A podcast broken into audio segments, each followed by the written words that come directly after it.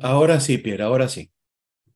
Ok, ¿qué tal? ¿Cómo están? Me imagino que aquí que van llegando todos a la clase del día de hoy, pero quedó una consulta sobre el tema de la explicación o la aclaración del concepto pH, que es propiedad horizontal, y por qué también se utiliza para para, para otros, otros asuntos, como por ejemplo la verticalidad, las barriadas.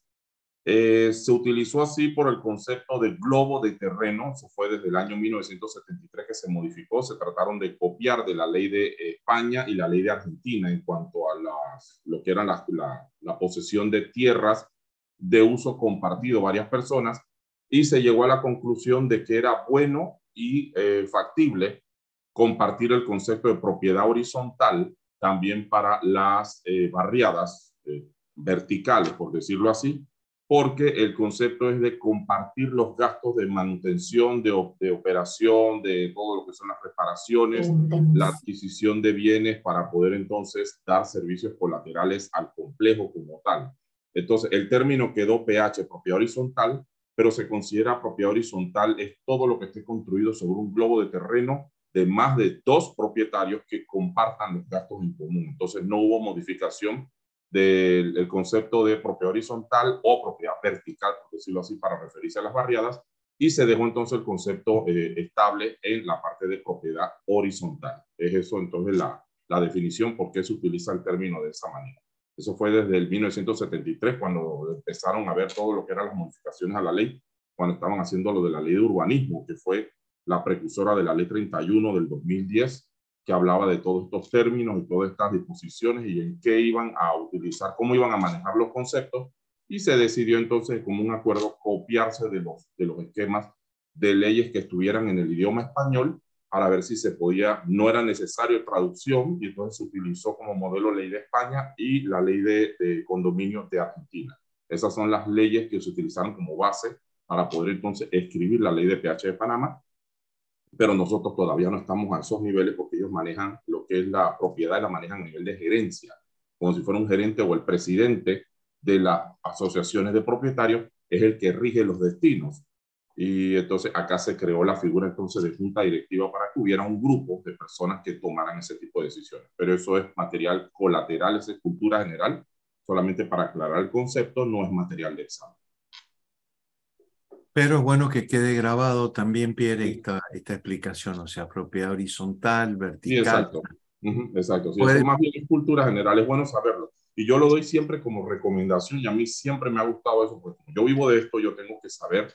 A veces yo tengo clientes que viven en el extranjero y ellos a veces utilizan mucho el concepto cuando me hablan de la comunidad o me hablan del PH de ellos, por ejemplo, argentinos, españoles, los costarricenses eh, en Nicaragua ni hablemos de la ley de pH. la ley de pH es una ley bastante ambigua, bastante difícil de comprender y manejar. Tiene unos conceptos que no comprendo todavía. Eh, la, una de las leyes de mancomunidad, que son las más extensas, por decirlo así, es en Estados Unidos. Tiene leyes de comunidad muy amplias que involucran muchísimas otras cosas que aquí en Panamá no se ven a nivel de pH, sino que temas de comunidad como tal que se ven dentro de los complejos, reparación de calles, lo que es el pavimento, lo que es el ornato y todas estas cosas. Es muy distinto. Canadá es un poquito más sutil. Canadá se maneja también como comunidades, pero es una ley un poquito más, más sencilla. Simplemente todos nos vamos a la parte de código civil, lo que es el tratamiento entre personas. Y los mejores modelos, para mí los mejores modelos son España y Argentina que tienen los mejores modelos de, convivencia en comunidad y son unas que yo siempre recomiendo a la gente que si tiene oportunidad los lean, los conozcan, porque eso sirve entonces para poder hacer derecho comparado y ver que no estamos tan mal como quien dice en la aplicación de los conceptos y eso a veces es bueno. Lo mismo eh, doy también la, la, el consejo de que la gente también eh, haga ese análisis con la ley que rige la, profesión de Realtor, de corredor de bienes raíces en Estados Unidos, que es una ley un poco mucho, mucho más amplia, tiene que estar bastante más preparados. Eh, allá el Realtor tiene que tomar cursos que son entre seis meses a dos años. Nosotros aquí en Panamá lo comprimimos con este concepto de, de curso de preparación para el examen.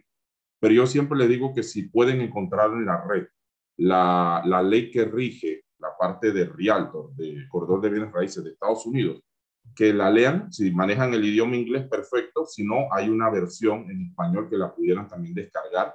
Eh, simplemente entran en un link y la descargan y es muy interesante.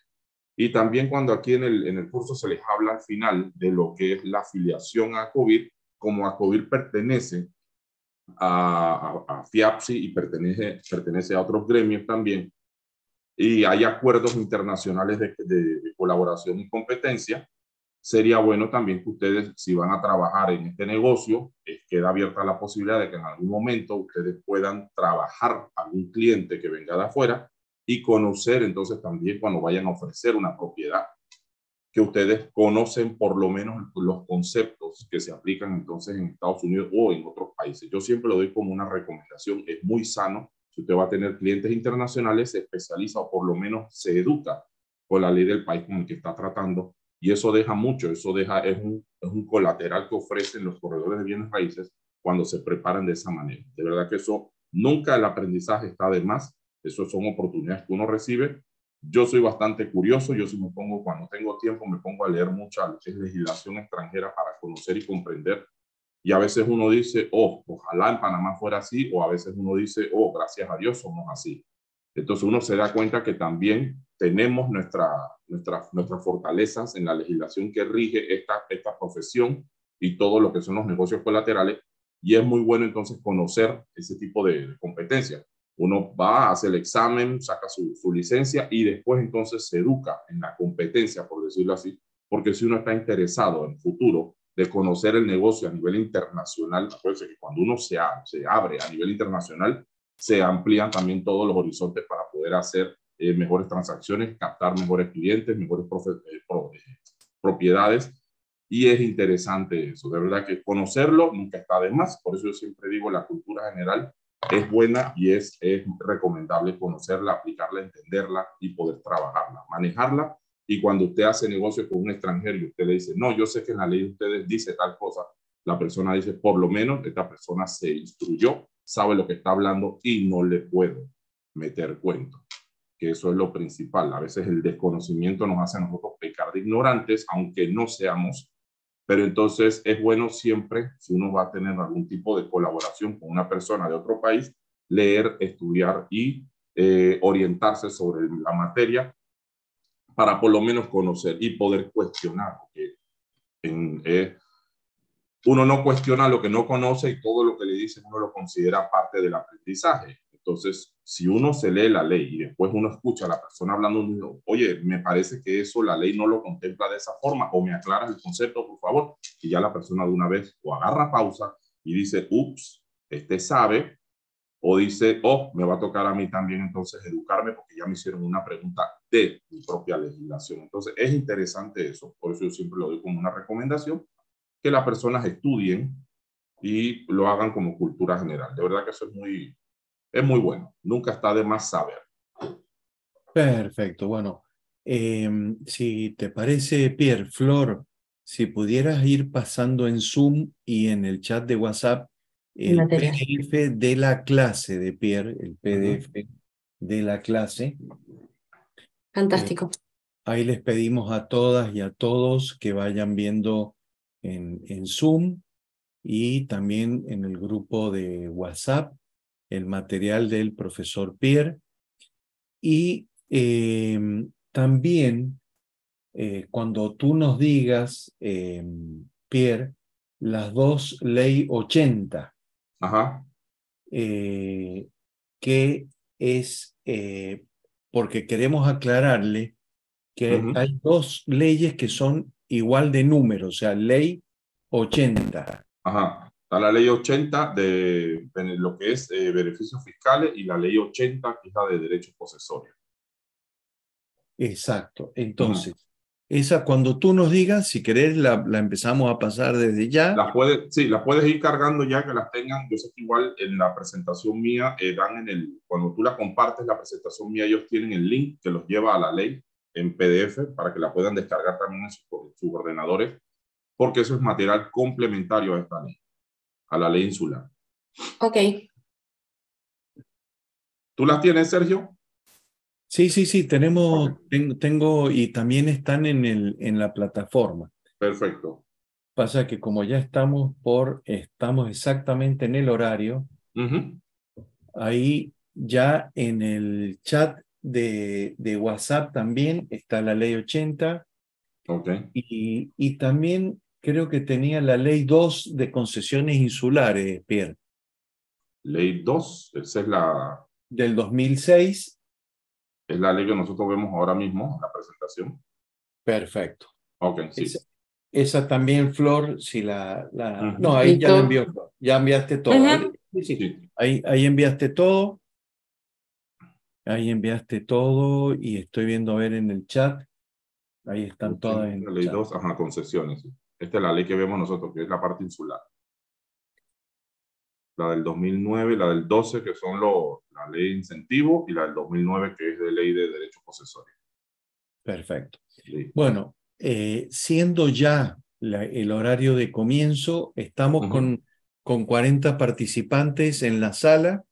Si Listo. bien, bueno, eh, ¿Cuántos hay- son, cuántos hay inscritos en y total? son en total cerca de 90, o sea que estamos ya cerca del quórum para comenzar, Pierre, así que si te parece, Yo eh, tengo, sí, recuerda que yo tengo cinco minutos de, para esperar. Yo sí trato de respetar los tiempos porque hoy tienen impuestos. Después a las 7 en punto, el profesor es, es muy puntual y ese tema es extenso, así que yo no le, no le tomo ni un minuto. Señor Jorge Barreiro, ¿qué tal? Veo que va manejando o va de copiloto. va Buenas. ¿cómo estás? Voy manejando, pero tranquilo, yo estoy manejando y escuchando. Apenas Ok. logre llegar al sitio de permanencia, me conecto de allá. Perfecto, listo. Recuerde que igual la clase queda grabada. Si le sale más cómodo llegar tranquilo al lugar para que no pierda, pierda el hilo. Igual así, así aprendo dos veces, lo escucho y después lo escucho de nuevo. Gracias. Perfecto, gracias. Está interesa mucho el tema porque complementa mi profesión. Estoy muy Ok. interesado. Y creo que Excelente. De, corretaje y otras cosas. Construyo también. Gracias. Listo, muy bien. Bueno, si quieres también ir compartiendo, Pierre, para ir probando y demás. Déjame ver.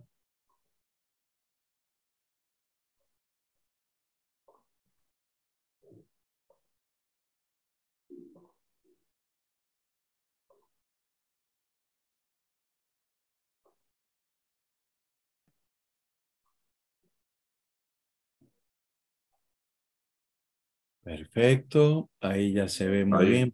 está. Última, última instancia, si alguien quiere hacerle una consulta a Pierre, ya sea sobre el tema anterior que él habló de propiedad horizontal o algún otro tema en particular, pueden hacerlo. Quedan dos minutitos para... Nos están preguntando en qué página del libro vamos a empezar. Yo no lo tengo a mano, Pierre, el libro. No, yo tampoco. Yo lo tengo nada más la presentación. Yo el libro en digital no lo uso. Yo uso la ley sola, la ley separada. Eso, Flor, ¿tú lo tienes? No lo tienes a mano. Sí, sí, sí, ahí lo busco. Ajá. Estoy tratando de abrirlo también. Abrir archivos recientes. Ahí ya compartió Mirna, dice página 312. Muchas gracias. Ah, Mirna. bueno.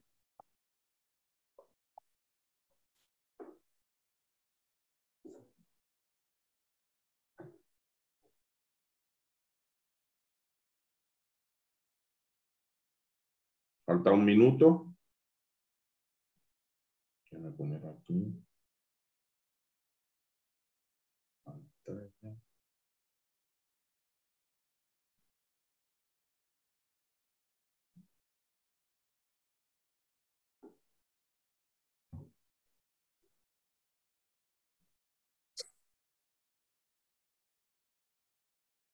Todas maneras, ya lo vamos a tener abierto también al manual por cualquier otra pregunta que nos hagan. Ok.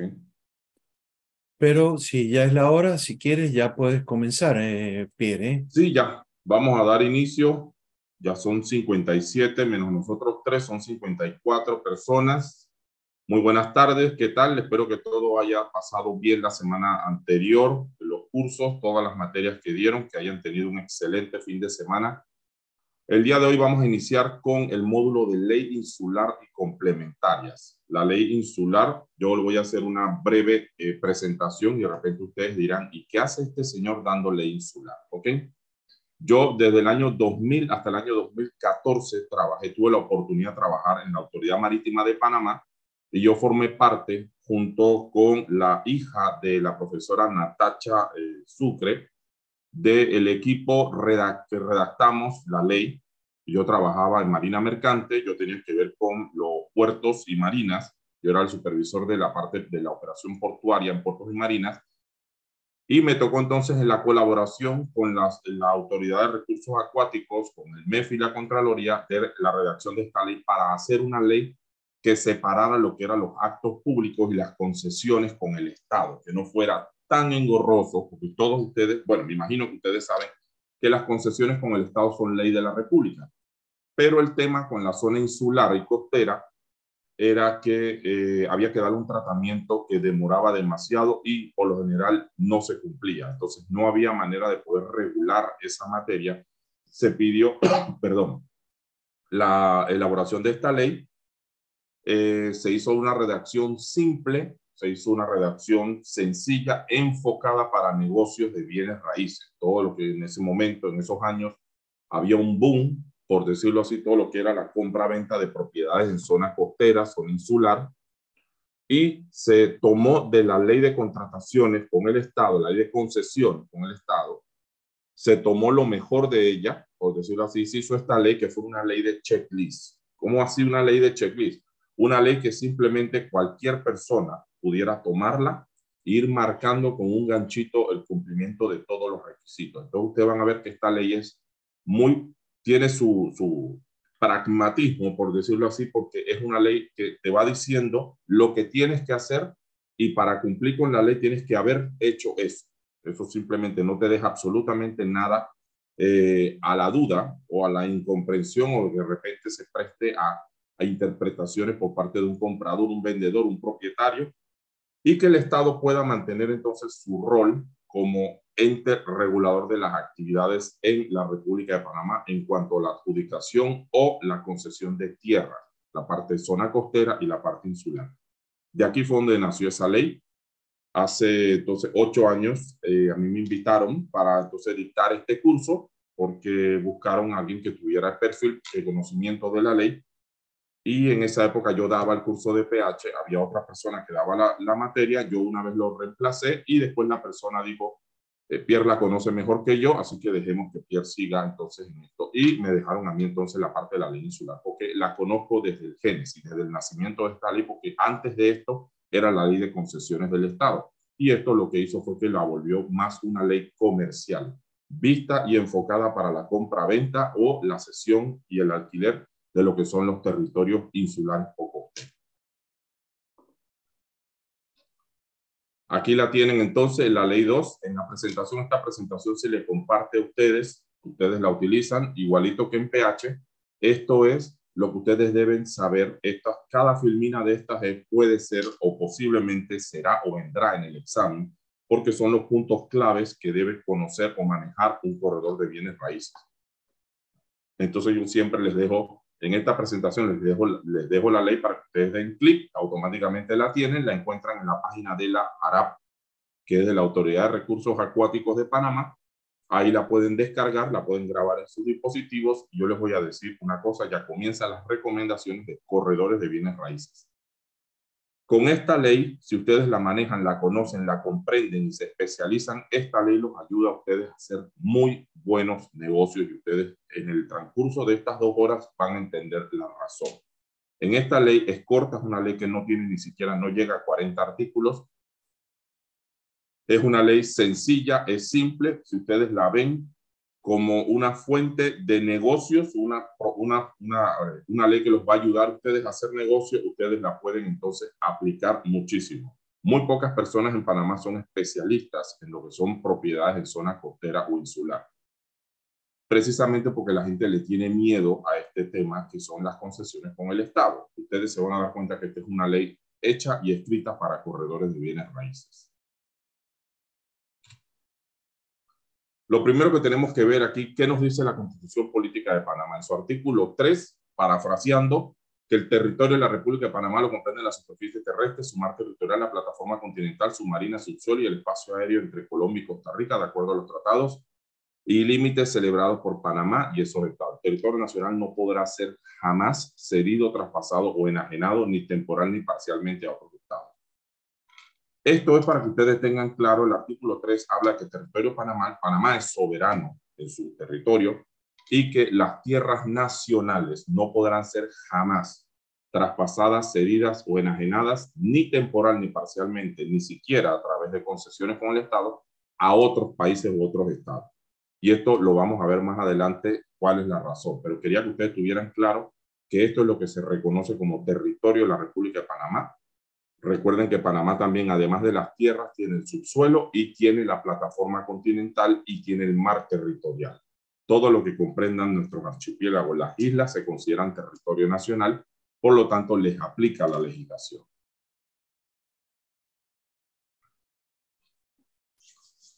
El artículo 1 de la ley insular.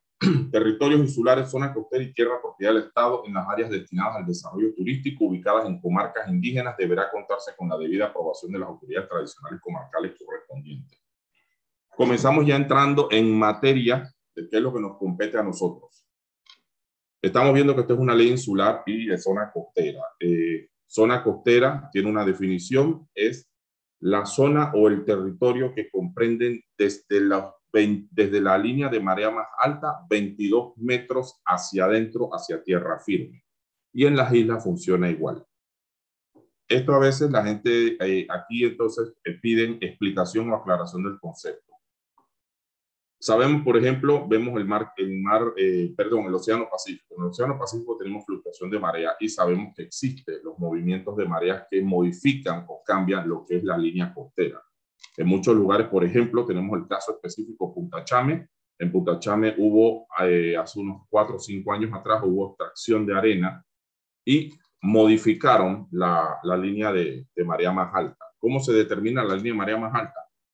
a través de un censo, una coordinación que hace el Ministerio de Economía y Finanzas, Contraloría y la Autoridad Marítima de Panamá, hacen entonces un catastro y van y determinan, según la última línea de marea, eso cada 5 a 10 años se hace la métrica esa, y van y miden entonces hasta dónde ha llegado la marea en la parte, en el punto más alto, eso lo hacen dependiendo, así todos sabemos y conocemos la tabla de mareas de Panamá, que eso nos las ofrecen y nos las dan. En enero ya sabemos la marea de, de Navidad de ese año. Y entonces ellos ven y buscan entonces, dependiendo de la ubicación de la luna y todas estas cosas, ellos saben cuál va a ser la marea más alta y ese día hacen entonces la métrica y se fijan si la marea llegó hasta X punto. Y de ese punto de marea más alta, ellos cuentan 22 metros hacia tierra firme y eso es zona de concesión. Aunque el terreno sea suyo, cualquier cosa que usted quiera hacer ahí, tiene que solicitar entonces el permiso especial a las autoridades competentes, que en ese caso serían el MEF, Ministerio de Economía y Finanzas aquí viene la parte interesante. Aunque el terreno sea suyo, los derechos de explotación y uso de suelo serán desde los 22 metros hacia adentro. Los 22 metros de marea más, desde la marea más alta, usted tiene que pedir permiso, concesión o autorización por parte del Estado para explotar esa tierra, aunque sea suya. Esto se hace con la medida de proteger lo que es las tierras nacionales, el territorio nacional y mantener lo que es la soberanía, como ya se lo había explicado, que está contemplado dentro del artículo 3 de la Constitución. Esa es la parte que a veces la gente entonces no comprenden o eh, entran en esa, en esa eh, disyuntiva de que por qué si el terreno es mío yo tengo que pedir permiso para explotación turística comercial. ¿Ok? Es precisamente por, por el tema de que el territorio nacional no puede ser vendido, cedido, traspasado o enajenado a un Estado, eh, aunque sea un Estado amigo. Eso tiene sus razones que las vamos a ver un poco más adelante. Entonces el Estado debe conocer o debe saber qué se va a hacer en la zona costera o en la zona insular. A veces hay playas tan pequeñas, islas tan pequeñas, que los 22 metros uno queda del otro lado de la costa, como quien dice. Conocemos perfectamente que ese caso se da mucho en el archipiélago de las Perlas o en San Blas, aunque en San Blas pocas veces aplica, porque ya como aquí lo estamos viendo, en las zonas comarcales hay que tener la autorización o la aprobación de lo, del Consejo Indígena y eso para el área de San Blas todavía no se ve. Ellos son muy reservados con su tierra, ellos protegen su territorio y ellos no dan autorizaciones para que un tercero vaya y explote comercialmente o turísticamente lo que son las islas o las tierras de ellos. Entonces, en la parte comarcal sabemos que no lo vamos a ver. En el área tampoco, en el área eh, lo que es Nove, entre Bocas del Toro, Veraguas y Chiriquí, muy pocas autorizaciones para explotación de tierras se han visto. Y en el área de eh, en Verabonan tampoco. Entonces, de todas maneras, la ley es clara. La ley dice que para explotación, ya sea turística, comercial eh, necesitan la aprobación de los consejos indígenas, las autoridades tradicionales correspondientes comarcales, y eso hasta ahora eso se ha podido manejar de esa manera. Nadie está, ahora mismo nadie ha presentado interés en explotación turística comercial en esos territorios. Ellos tienen su, sus conceptos de lo que es explotación turística, muy arraigados en lo que es su cultura, y por eso no vemos esa, esa dificultad. Pero si algún momento alguien desea hacer algo, ya sabe que necesita la autorización de las autoridades tradicionales. Entonces, déjeme ver aquí el tiempo. Vamos bien. Entonces, eso es para que quede claro la parte de lo que es la definición del territorio insular y las zonas costeras, que son a los 22 metros de la marea más alta dependiendo del catastro que se haga, eh, las tres autoridades que son las tres autoridades competentes en esta materia, que son Contraloría, Ministerio de Economía y Finanzas y Autoridad Marítima de Panamá. Continuamos, vamos a ver aquí, tenemos, ahí me gusta cuando me queda tiempo del material, aprovechar para ver si hay preguntas y respuestas, no veo ninguna. Estamos súper bien en el tiempo. Concesiones con el Estado. Entonces, habiendo comprendido la razón de existir de la Ley 6, vamos a proceder a hacer negocios y alternativas o monetizar las ideas. Aquí viene la parte interesante para ustedes. Pueden tomar nota todo lo que quieran porque lo que voy a dar son conceptos. Lo primero que ustedes deben saber es cómo ubicar las zonas, por ejemplo, las zonas comarcales. Las zonas comarcales las van a buscar ustedes en la página y vayan, empiecen a anotar. Esto posiblemente no, no sé, no creo que venga como material de examen, porque esto es cultura general que ustedes como corredores deben saber. La definición, la delimitación de las comarcas la van a ver en el Ministerio de Gobierno y Justicia, en la parte de eh, lo que son gobiernos locales, lo van a ver también en el Ministerio de Obras Públicas, en la parte de Tommy Guardia, donde están los mapas, la división geopolítica de la República de Panamá. Y en la página de la ATP, de la Autoridad de Turismo de Panamá, ustedes ahí van a encontrar las zonas de desarrollo. Eso es lo primero que ustedes deben saber. Zona de desarrollo turístico y las regiones comarcales o la distribución geopolítica de la República de Panamá. Ahí ustedes se van a dar cuenta de lo que ustedes pueden hacer con el terreno o la propiedad que ustedes tengan. ¿Por qué les digo esto?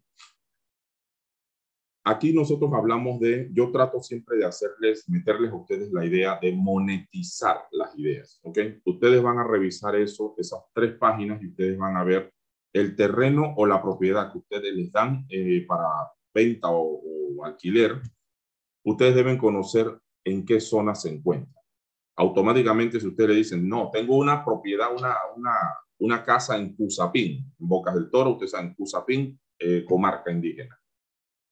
Ya saben automáticamente que para hacer cualquier desarrollo, ya sea turístico o comercial, ustedes tendrían que solicitar entonces el permiso a las autoridades comarcales. Eso es la idea que ustedes sepan dónde están parados, ¿ok?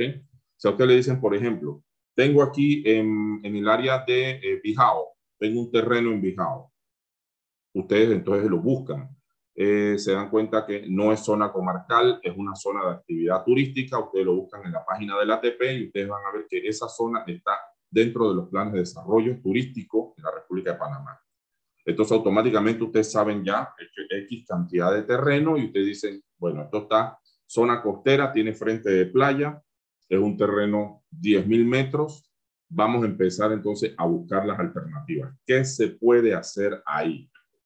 Y ahí es donde entran ustedes para ver el tema de concesiones con el Estado. Como las concesiones con el Estado, en estos casos, son unas concesiones simples, sencillas, no se consideran ley de la República, ustedes van a solicitar los permisos correspondientes y van a ver entonces qué es lo que tienen que hacer. Pero ¿cómo monetizan ustedes? Ustedes van a revisar y le pueden decir a sus clientes, mira, tú tienes un terreno de playa que está dentro de una zona que está considerada zona turística o desarrollo turístico de alta densidad o de alto eh, flujo de personas y tú tienes una casa sencilla en un terreno de 10.000 metros. ¿Qué te parece? si nosotros buscamos las alternativas que existen en la ley de incentivos turísticos y fiscales para poder desarrollar una idea o un proyecto que te rinda más, que te dé más rentabilidad, porque venderlo como terreno para casa, eh, lo puedes vender en 500 mil dólares, pero si lo vendes como un proyecto de zona turística hotelera donde te permiten construir hasta, ejemplo, 200 habitaciones, imagínate encima con la ley de incentivos fiscales y turísticos y tú vas a poder desarrollar ahí un megaproyecto de tipo hotel, hostal, que reciba mucha cantidad de personas, eh, vas a generar empleo, vas a reactivar la zona, vas a generar entonces ese intercambio comercial. Entonces, la idea de monetizar, acuérdense que no siempre en esta, viendo este tema de ley insular, este módulo hoy, les abre a ustedes los ojos para que se den cuenta las oportunidades, porque esta ley tiene las leyes adicionales, las leyes colaterales que son los incentivos turísticos y fiscales y la de derechos posesorios que la vamos a ver después. Entonces la idea de esto es que ustedes puedan comprender cómo buscar o manejar ese tipo de información para poder ofrecerle a los clientes, a, a sus clientes, alternativas y monetizar las ideas. A veces las ideas pueden ser de ustedes, a veces las ideas pueden ser en consenso. Y yo siempre les digo, en el momento que ustedes se leen esta ley, esta ley es interesante porque les permite a ustedes eso, conocer las alternativas de negocio que se pueden desarrollar. Flor, ¿me, mencionaste algo? No, pero por favor le pido a quien tiene el micrófono abierto que está interrumpiendo con la clase Ahí está. Muy amable, gracias. ¿Tú puedes cerrar los micrófonos de todos? Sí, tenía miedo de no poder, de silenciarlo usted. Profe, a ver. Ya. Reactiva. Listo, perfecto, continúa. Listo. Ok, entonces ahora vamos a empezar a ver requisitos. ¿Ok? El artículo 4, que son los requisitos, y el artículo 8 y 9 me hablan del área. Recuerden que igualito como en la ley de PH, yo no les explico la ley, no les explico el concepto. Esto es material de examen, ustedes lo deberán conocer, deberán saberlo. ¿Cuáles son los requisitos para poder solicitar una concesión en zona insular o territorio costero? Vámonos al artículo 4, así por, muy por encima, que es lo que yo les decía. Esta es una ley de checklist y te dicen exactamente todo lo que necesitas. Dice, el Ministerio de Economía y Finanzas establecerá los requisitos para el otorgamiento de las concesiones de objeto de esta ley, entre los cuales estarán la presentación del plano de la parcela, el anteproyecto aprobado, el presupuesto de obra, el programa de trabajo, bla, bla, bla, bla, bla, bla, bla, bla, bla. Sepan que es tan fácil como simplemente seguir las instrucciones. No sé si aquí alguno de ustedes ha hecho en algún momento concesión con el Estado o ha visto ese proceso.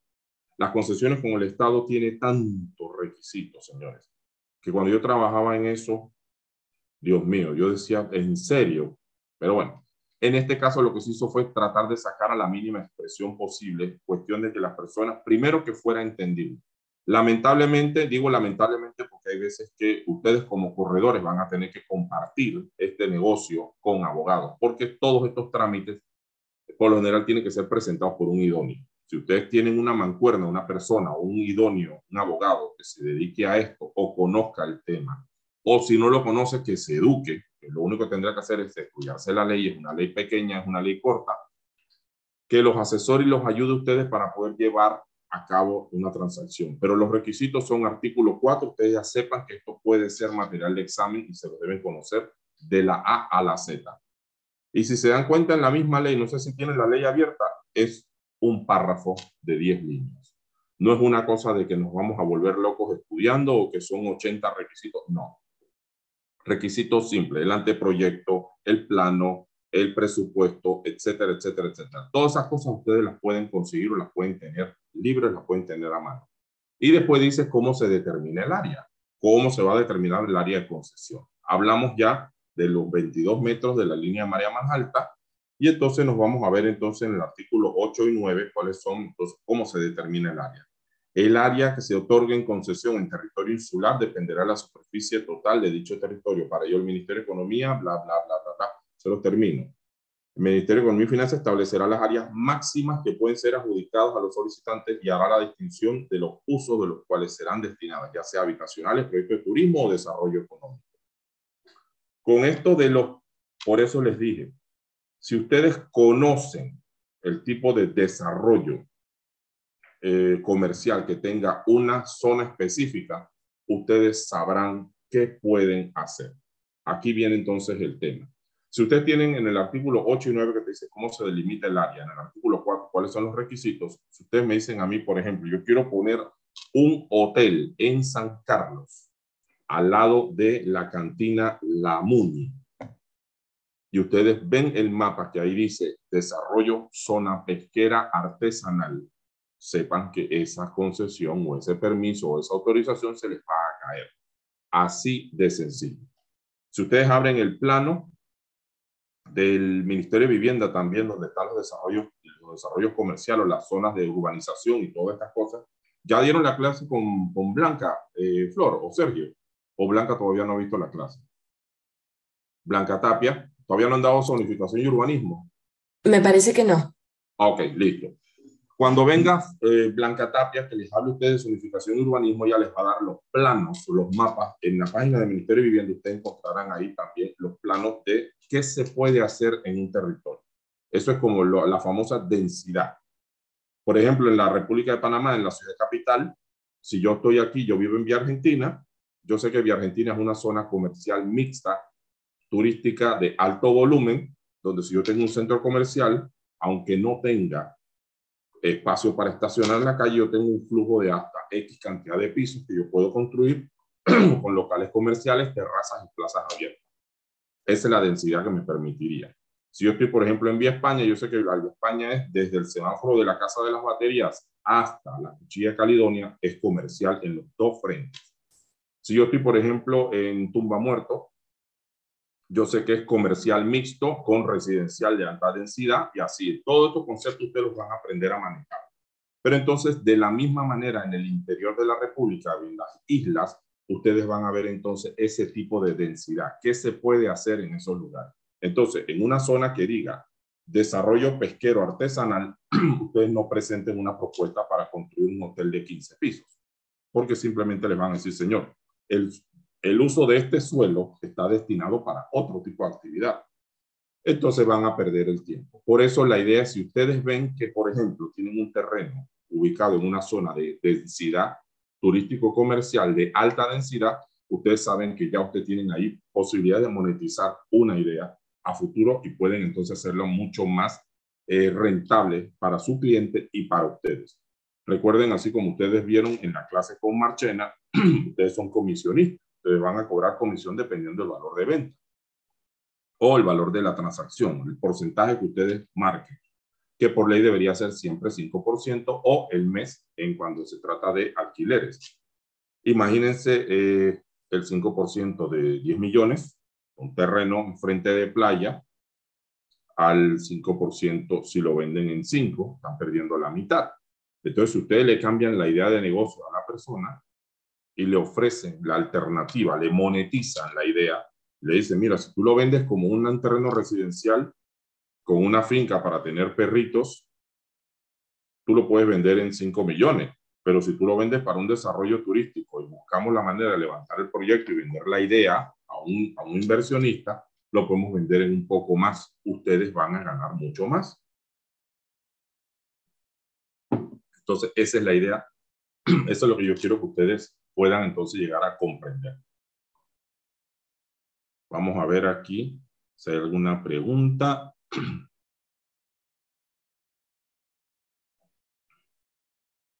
En el Valle de Antón, dice Edgar Corro, en el Valle de Antón es posible este desarrollo. El tema es que el Valle de Antón ya no entra en esta ley porque esta es ley insular o zona costera. Esto es precisamente para, eh, atiende esas zonas. El desarrollo turístico en el valle, por ejemplo, en el Valle de Antón, eso uno se monta en la página de ATP y busca en el Valle de Antón o en el gobierno local, en la página del Ministerio de Gobierno y Justicia, dependiendo qué tipo de negocio se puede hacer ahí, porque a veces en la calle principal, por ejemplo, yo sé que también es residencial comercial mixto, de mediana densidad, y las partes de adentro, hay algunas calles que sí tienen eh, parcelas que son para desarrollo comercial y turístico, otras que son residenciales. Eso sí, pero se puede hacer, pero no le aplica la ley 6, no le aplica la ley de, de esta que estamos viendo ahora mismo. A ver si hay alguna otra. Y Xavier Batista, donde hay fondo de mar, aplica, sí señor, ahí aplica la ley, porque entonces ahí sí entra concesión con el Estado, porque cuando vas a utilizar fondo de mar, ahí sí tienes que hacer una concesión con el Estado y eso se maneja a través de la Dirección de Puertos, el Departamento de Concesiones de la Autoridad Marítima de Panamá. Eso sí, ya cuando es uso de suelo o fondo marino, ya sea para explotación o relleno, tiene que ser a través de una concesión con el Estado y es a través de la Autoridad A ver. Vamos muy bien en el tiempo. Me voy a aprovechar porque todavía tenemos, quedan tres minutos en esto. Disculpen, se me había cortado, ya estoy de regreso. Ok. A ver, vi algo de Calobébora. Linet Hernández, buenas tardes, en el área Calobébora, Santa Fe. Calobébora, si no me equivoco, Calobébora tiene una parte, Calobébora está dividido en dos partes, una parte que se corresponde a comarca y otra que es eh, acá eh, normal, es, parte de, de, la provincia de Veraguas. Eso es en la parte de Calobébora, es arriba, habría que verlo en el mapa, habría que ver específicamente en el mapa porque hay una parte que pega mucho con la comarca, entonces no quiero, si le aplica como zona comarcal, ya sabes que entonces tiene eh, requisitos que hay que cumplir, que son los de las autorizaciones de la parte de lo que es los gobiernos, eh, los gobiernos tradicionales indígenas, pero sí sería bueno que lo, lo puedan revisar allá si no encuentras en el mapa, tú pudieras preguntar directamente para este área, pues no sé si es que tengas alguna propiedad allá o te interese algo en el área. Entonces pudieras preguntar en el gobierno local y ellos ahí te pueden decir específicamente cuáles son los límites o los linderos de la, lo que es la zona comarcal para entonces saber si el terreno o la propiedad se encuentra dentro de comarca o en, en lo que es la provincia de Veragua. En el caso de islas, Daniel Entevi.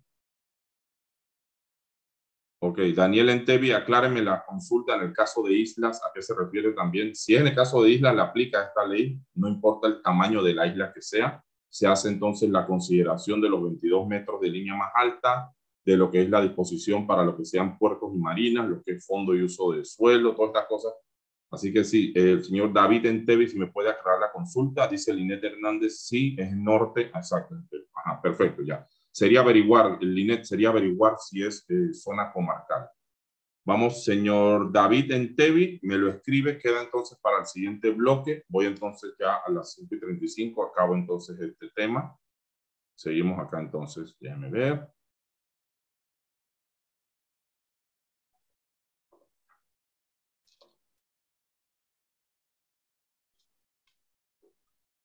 Aquí vemos entonces la parte que a mí me encanta. Oportunidades de negocio para corredores de bienes raíces.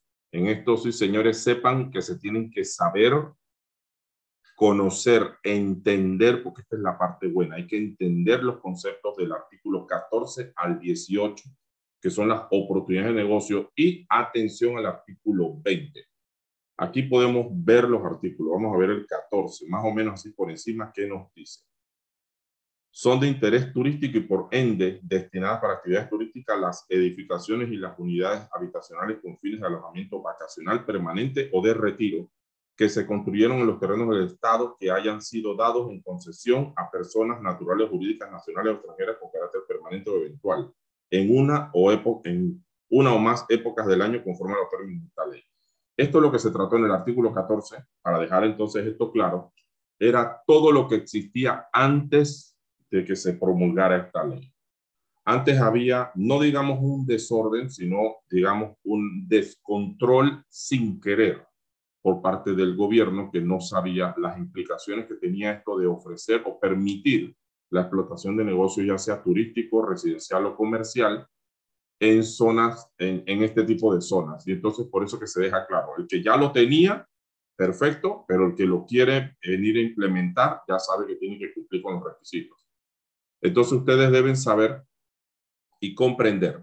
Si ustedes tienen, por ejemplo, la oportunidad de hacer negocio con un terreno o una propiedad que se encuentre bajo esas condiciones y que fue eh, adjudicada, entregada, comprada, cedida, vendida traspasada antes de la ley, ahora lo que quieran hacer ahí sí le aplica entonces eh, la ley nueva. Esta ley que estamos viendo, que es la ley que regula lo que son las concesiones y todo lo que son los negocios eh, en zona costera e insular. Esto se hizo fue para dejar eso bien claro. Las oportunidades de negocio que van a tener ustedes, ustedes pueden ver, por ejemplo, o ponerles el caso. Eh, seguimos con el tema de Punta Chame. Punta Chame tuvo, por ejemplo, el Club Bahía, Club Bahía de Punta Chame, que era un hotel, restaurante, tenía piscina, llegadero, era un club social. Eh, ellos explotaban la actividad turística comercial, después hicieron unas villas y eh, tenían todo lo que era la personas que vivían ahí, personas que se retiraron y vivían ahí todo. Si en algún momento ese club o esa, esa, esa parcela de terreno decide venderse para poder, ya sea que ah, ya se cansaron y se van y venden porque llegó un inversor, lo que se quiera o lo que se pretenda hacer debe cumplir entonces con esta ley. Y entonces debe pasar por el proceso completo de la, eh, todo lo que es la verificación de los requisitos, etcétera, etcétera, etcétera. Entonces ustedes deben conocer, puede ser que alguien les diga, no, pero yo tengo un hotel que está funcionando. ¿Ese hotel de cuándo es del 65? Perfecto. Cuando ese hotel usted lo hizo en esa playa o en esa zona, que era zona comercial, zona costera, no, se, no, no había este tipo de regulaciones. Lo que vayamos a hacer, usted lo puede vender como un negocio en marcha, pero la persona que lo va a comprar debe ahora cumplir con los requisitos que exige la ley. Eso es lo que dice el artículo 14. Por eso, tomen nota, que estas son las cosas que ustedes deben conocer para poder hacer negocio en futuro. Vamos a ver qué nos dice el 15.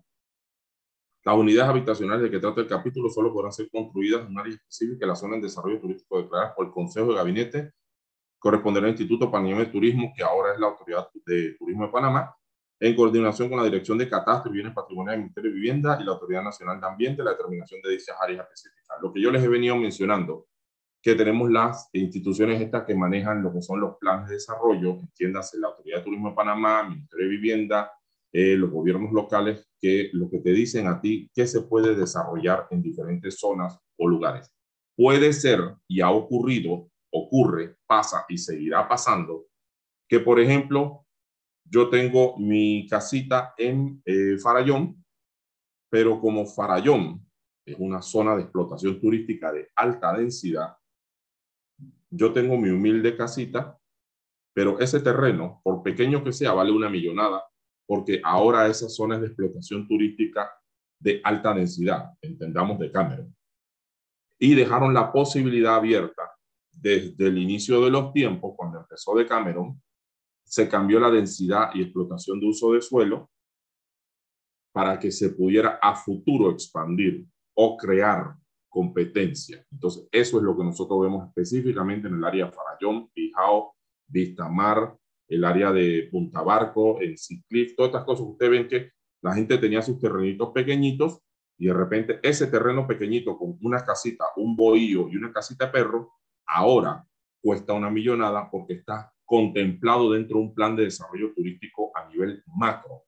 Se han hecho, por ejemplo, adecuaciones en las calles de acceso, se han creado centros comerciales en la salida de esas barriadas, que antes eran barriadas, ahora son nichos de mercado turístico, que por ejemplo, no sé si ven en la parte de Playa Blanca, que ahora tenemos un centro comercial que tiene restaurante, tiene supermercado, tiene farmacia, tiene almacenes de ropa, tiene todo lo que ustedes se puedan imaginar, pero fue creado precisamente porque eso fue un boom hace unos 25 años, eso eran casitas de pobladores o residencias de descanso.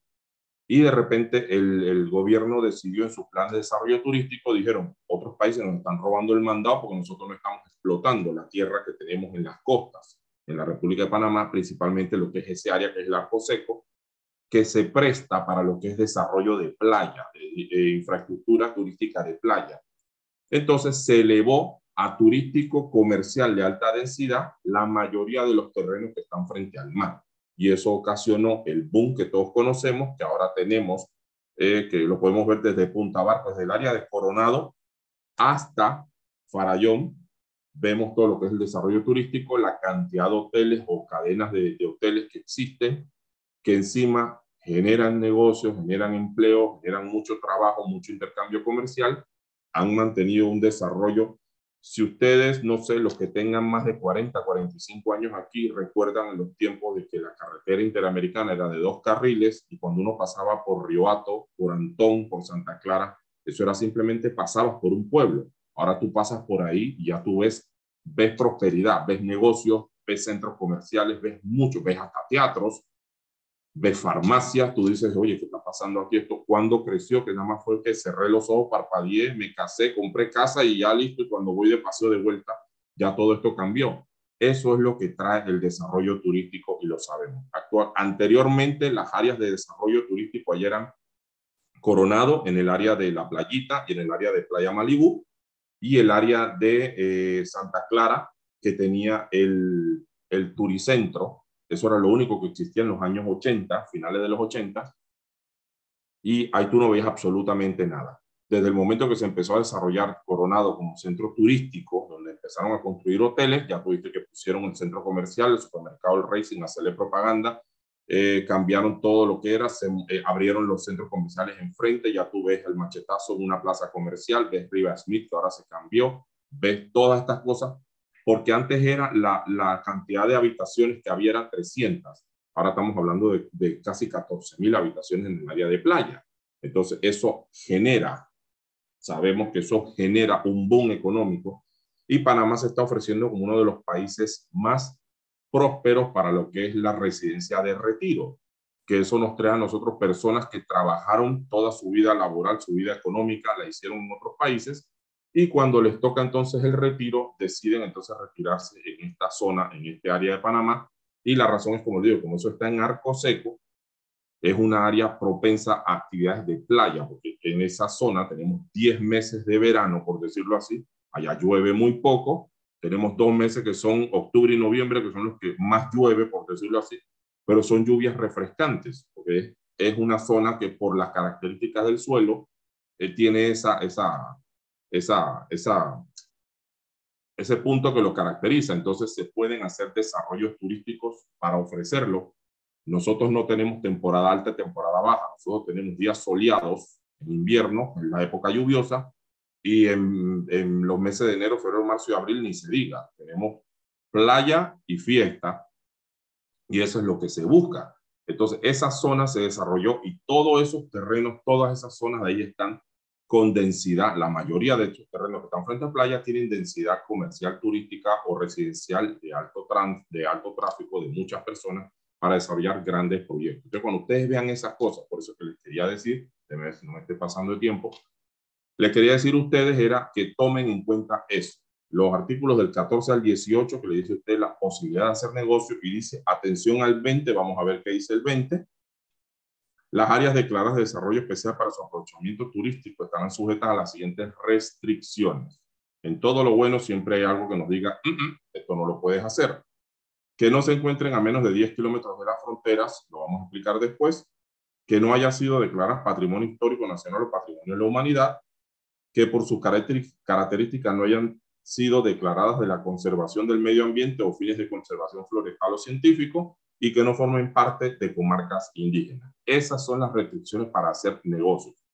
Esas son, no significa que sean las únicas restricciones. Pueden haber otro tipo de restricciones también, como lo son el desarrollo de algún proyecto en una zona que no esté declarada como para uso de suelo de eso que ustedes quieren hacer. Entonces, esas son las cosas que tienen que tomar en cuenta Sepan que del artículo 14 al 18 y el 20 será, pueden darlo por hecho que será material de examen porque es información que ustedes deben tener en la mano, deben saber y conocer como corredores de bienes raíces para evitar que su cliente cometa faltas o que la transacción se caiga.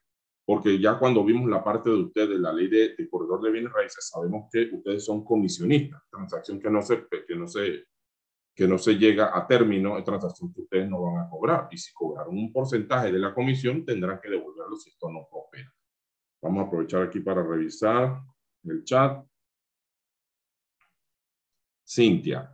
Entonces, si alguien compra ahora del ejemplo que expuso, debe cumplir con la nueva ley. Sí, y pusiste el mismo ejemplo, el Club Bahía. Si, si alguien compra, por ejemplo, el Club Bahía y decide demoler y construir encima algo nuevo, tiene que cumplir con la ley. O si quiere comprar, en el momento que se hace la inscripción de la compra-venta, él le van a pedir entonces que cumpla con los requisitos, porque van a decir, usted es nuevo en esto y debe saber que tiene ahora un terreno que es una mina de oro, y usted debe entonces, para desarrollar cualquier eh, negocio eh, turístico, debe comprender que usted tiene que cumplir con requisitos de la ley insular o costera para lo que es las concesiones y los negocios de, para uso de, tierra, de, suelo. Y yo, aquí viene la parte buena. Ahora, se abrió un micrófono, digo, ok. Ahora, con la ley nueva, la ley de incentivos turísticos, ustedes le pueden decir, si usted quiere continuar en el negocio turístico, usted tiene beneficios fiscales. Entonces la gente dirá, oh, entonces a veces no es tan malo. Que quede claro que el 14 dice, si usted compra algo que ya existía, el nuevo comprador tiene que pegarse a la ley, pero tiene los beneficios fiscales y los beneficios de incentivos turísticos que ahora le hacen mucho más rentable la actividad. Ese es un tema, yo sé que Muchos hemos visto el tema este de cuando se hizo la ley de beneficios fiscales, los créditos fiscales, que si usted construye, el gobierno te devuelve X cantidad, pues, dependiendo de todas estas cosas. Y la ley de beneficios fiscales es una ley muy amplia y te dice a ti, por ejemplo, si tú quieres desarrollar la parte turística, sepa que usted por lo menos los cinco primeros años no paga renta, eh, tendrás un descuento de lo que son los impuestos de importación sobre los insumos que utilices para eh, llevar a cabo el negocio, entiéndase camas, neveras, refrigeradores, muebles, eh, la baldosa, los espejos, todo lo que tú compres afuera viene con una exención de impuestos que te permite a ti bajar los costos, te hace más rentable la actividad y de repente tú llegas a decir, vale la pena comprar, por ejemplo, comprar, comprar el Club Bahía, demoler y construir algo nuevo, porque ahora tengo los beneficios y tengo el beneficio que puedo adquirir hasta crédito fiscal. Esa es la ventaja de esto. Cuando dice el 14, el artículo 14 que me dice todo lo que exista se queda así, pero si usted quiere hacer algo nuevo, tiene que cumplir con la ley. Entonces, ahora se cumple con la ley con esos incentivos fiscales, que es la ley 80 del 2012. ¿Ok? Que esa la tenemos aquí como material complementario. En caso de que hubiera una persona interesada en adquirir el Summit, no.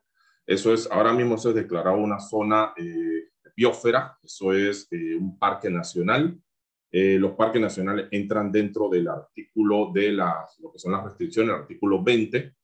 Así que no, Estefan y Chavarría, eso no, eso no sería ni siquiera posible, porque eso es parte de la cuenca del canal también, eso tiene otro tratamiento encima, porque el canal es muy reservado con el tema de su cuenca. Así que eso no, no pudiera ser. Si es un ejemplo, eh, si sirve para decir, eh, este caso no funciona. Si es algo que alguien está pensándolo, no procede ni siquiera. Eso se cae en su cuna. Continuamos aquí. Tenemos una pausa de 14 minutos. Ya saben que las pausas esas que yo hago es para ver si el arroz está haciendo bien, si todo está en orden. Vámonos, refrescamos, tomamos algo y exactamente a las 5 y 59 regresamos entonces con el primer llamado. Aquí dice que son las 5 y 49. Me pasé 3 minutos, pero hagamos entonces la pausa esa de 11 minutos solamente. Vamos, nos tomamos algo, comemos un refrigerio. Si llegamos de casa, por lo menos vemos que todo esté funcionando, porque yo sé que esto a las 5 a veces la gente llega rapidito, llega a la casa y tiene que soltar todo para una vez conectarse, así que se aprovecha este momento. Vamos y regresamos. 5.59, el, siguiente, el primer llamado y a las 6 en punto continuamos con el material.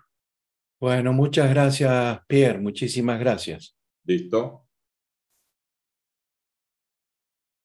Grabo. Listo. Listo, ahí estamos grabando. Ok. Eh, Stephanie Chavarría me hizo una consulta, dice, en caso de que hubiera alguna persona interesada en adquirir el Summit para hacer un buen zoológico, ¿cómo procede? Stephanie, averigüé porque al principio entendía que era como que si alguien quisiera vender o comprar o enajenar o prestar o ceder el terreno del SOMI como tal. Como ese es un terreno administrado por el municipio, existió en un momento una solicitud de, eh, de, de explotación, así mismo como usted lo dice, de zoológico, pero no quedó en nada porque lo que se quería crear como, no como un parque temático, sino más bien como un, eh, un lugar, un ambiente que tuviera o que contemplara biodiversidad, pero eso no prosperó. Eh, pero sí, por ejemplo, si alguien quisiera ese terreno para desarrollar o hacer un buen zoológico, ahí sí habría que hacerlo a través de una concesión municipal.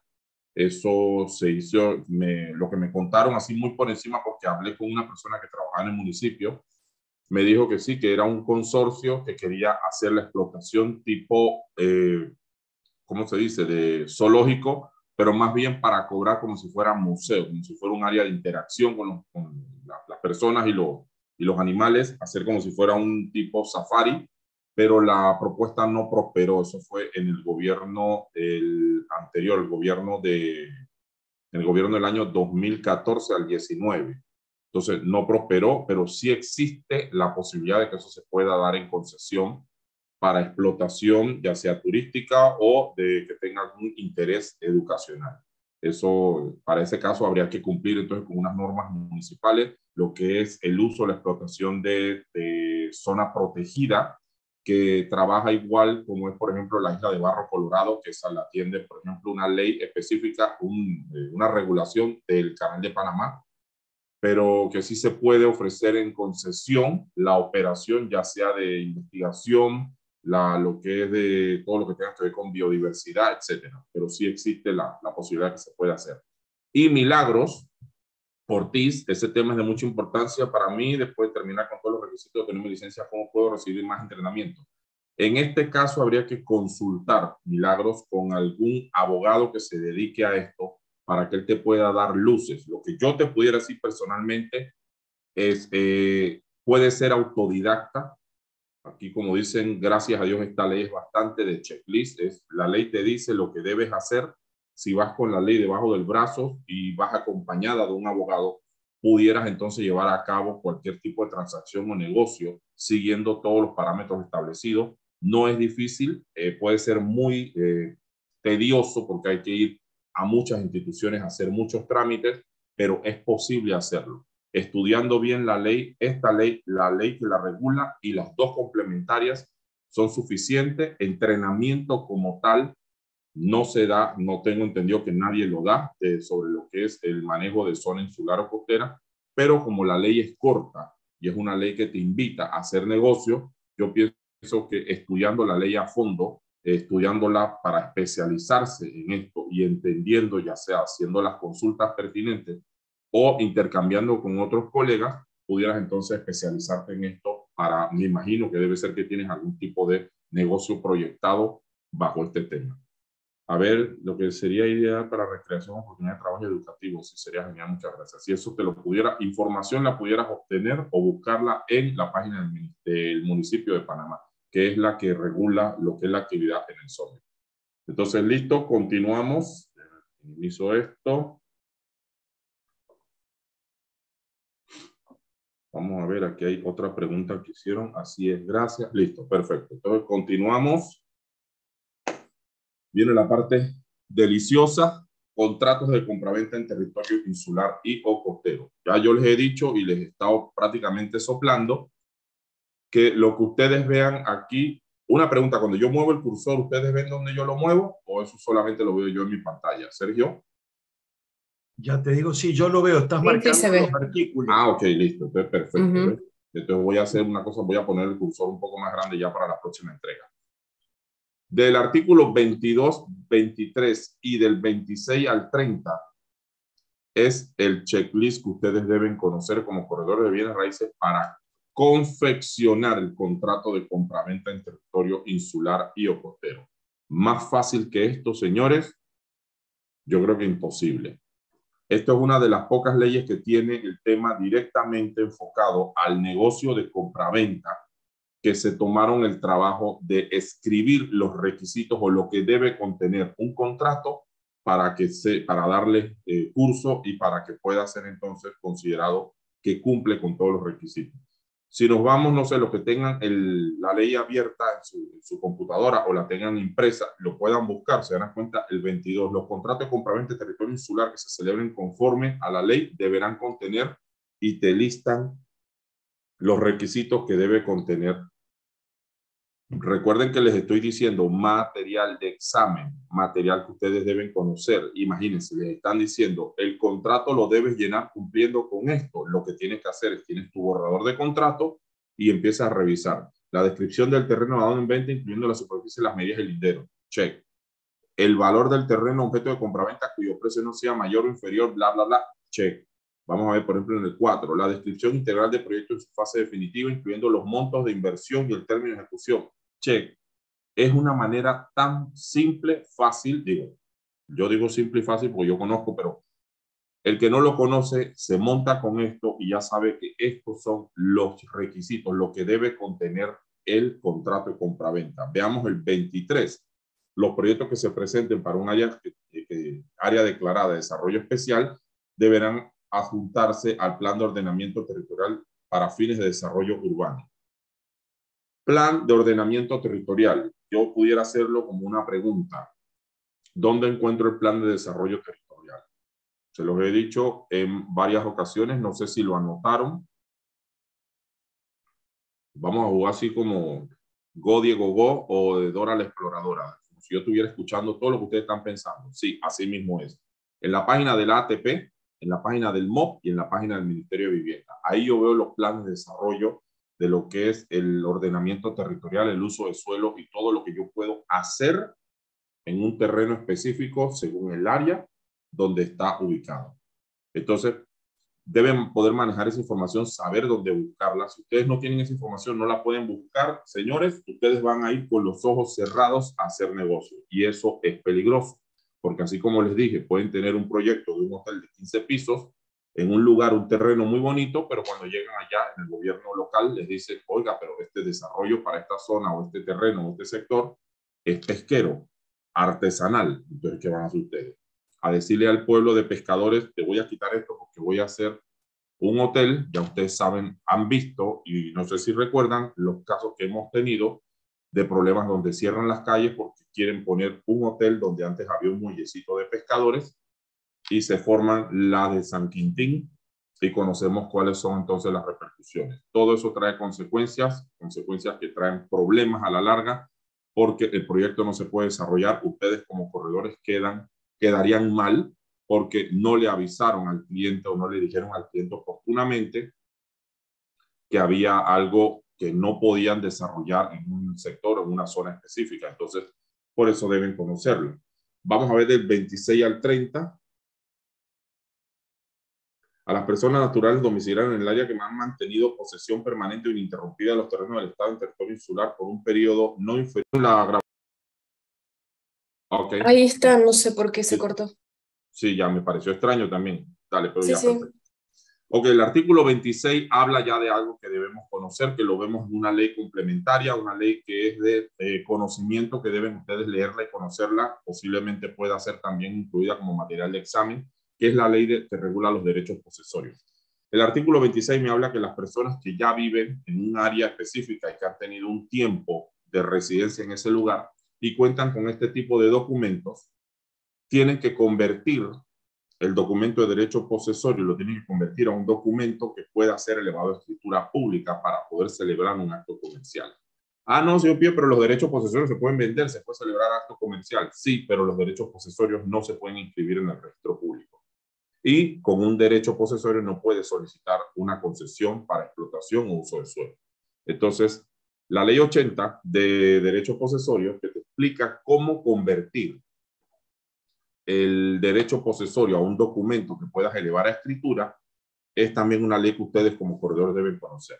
Por ejemplo, dado el caso, ustedes tienen 6 y 10, ustedes tienen eh, un, un cliente que tiene un terreno con derecho posesorio. Lo primero que usted tiene que saber es que ese derecho posesorio tiene que convertir en escritura para poder celebrar entonces un acto comercial. Y ustedes se van a basar entonces en la ley 80 y van a decir, ok, para convertir este derecho posesorio tengo que cumplir con los siguientes requisitos que son esto, esto, esto, esto, esto y esto para poder celebrar un contrato de compraventa.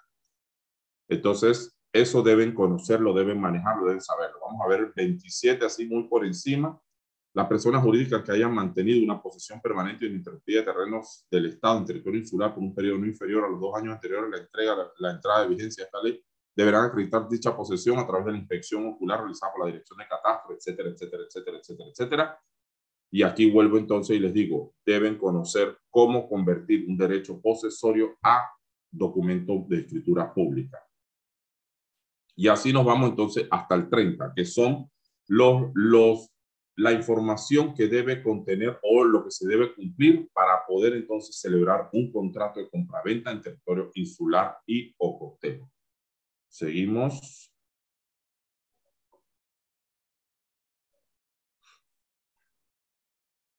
Ven ustedes, aquí vamos a echar para atrás en esto, ven que del 26 al 30 es lo que debe contener un contrato de compraventa, territorio insular y o costero, pero en las sanciones y pérdidas de imposibilidad de hacer negocios también se cita el 30.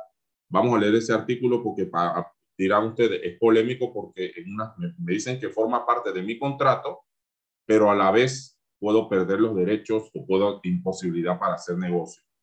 Es por lo siguiente, los contratos de concesión celebrados conforme a los términos de esta ley no podrán contener cláusulas que limiten o excluyan el derecho de los municipios en donde se localicen las concesiones para el cobro de los impuestos, tasas o tributos por el mandato de la constitución política que tengan derecho a recibir las concesionarias. Ejemplos en los contratos, el artículo 30 dice que yo no puedo poner restricciones a los gobiernos locales en un contrato de compraventa. Yo no puedo decir, por ejemplo, y aquí yo uso mucho el caso, el ejemplo del Hotel de Cameron. El Hotel de Cameron tiene un, por ejemplo, tiene un acuerdo, el municipio de Farallón dice que toda persona que baje a la playa pagará un impuesto de dos dólares y eso se cobra en las entradas, en las calles. El, eh, los gobiernos, por ejemplo, el gobierno local de Chame lo hace, el gobierno de San Carlos lo hace.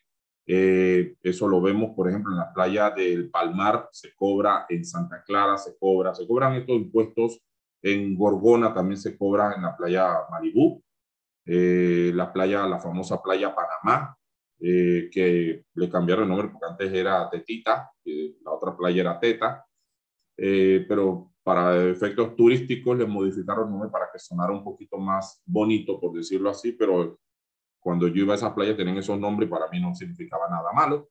Eran unas playas hermosas. En esas playas se cobran impuestos, ¿ok? Impuestos municipales que son, ya sabemos que a través de la Corte Suprema de Justicia se ha dicho que son impuestos completamente legales porque se utilizan para el ornato y lo que es la recolección de la basura, el mantenimiento de las áreas, porque esas son áreas públicas.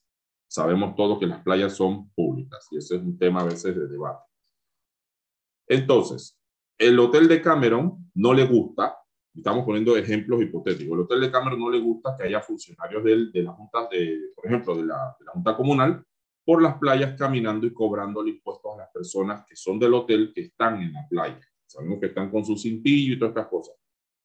¿Qué hace, por ejemplo, el de Cameron? Tiene un acuerdo con el gobierno local y dice, si tú cobras dos dólares a cada persona por el uso de la playa, vamos a hacer una cosa, yo te doy mi lista de hospedados y dependiendo de esa lista yo te pago ese impuesto, pero tú no me pones a ningún funcionario a caminar en la playa a incomodar a los huéspedes.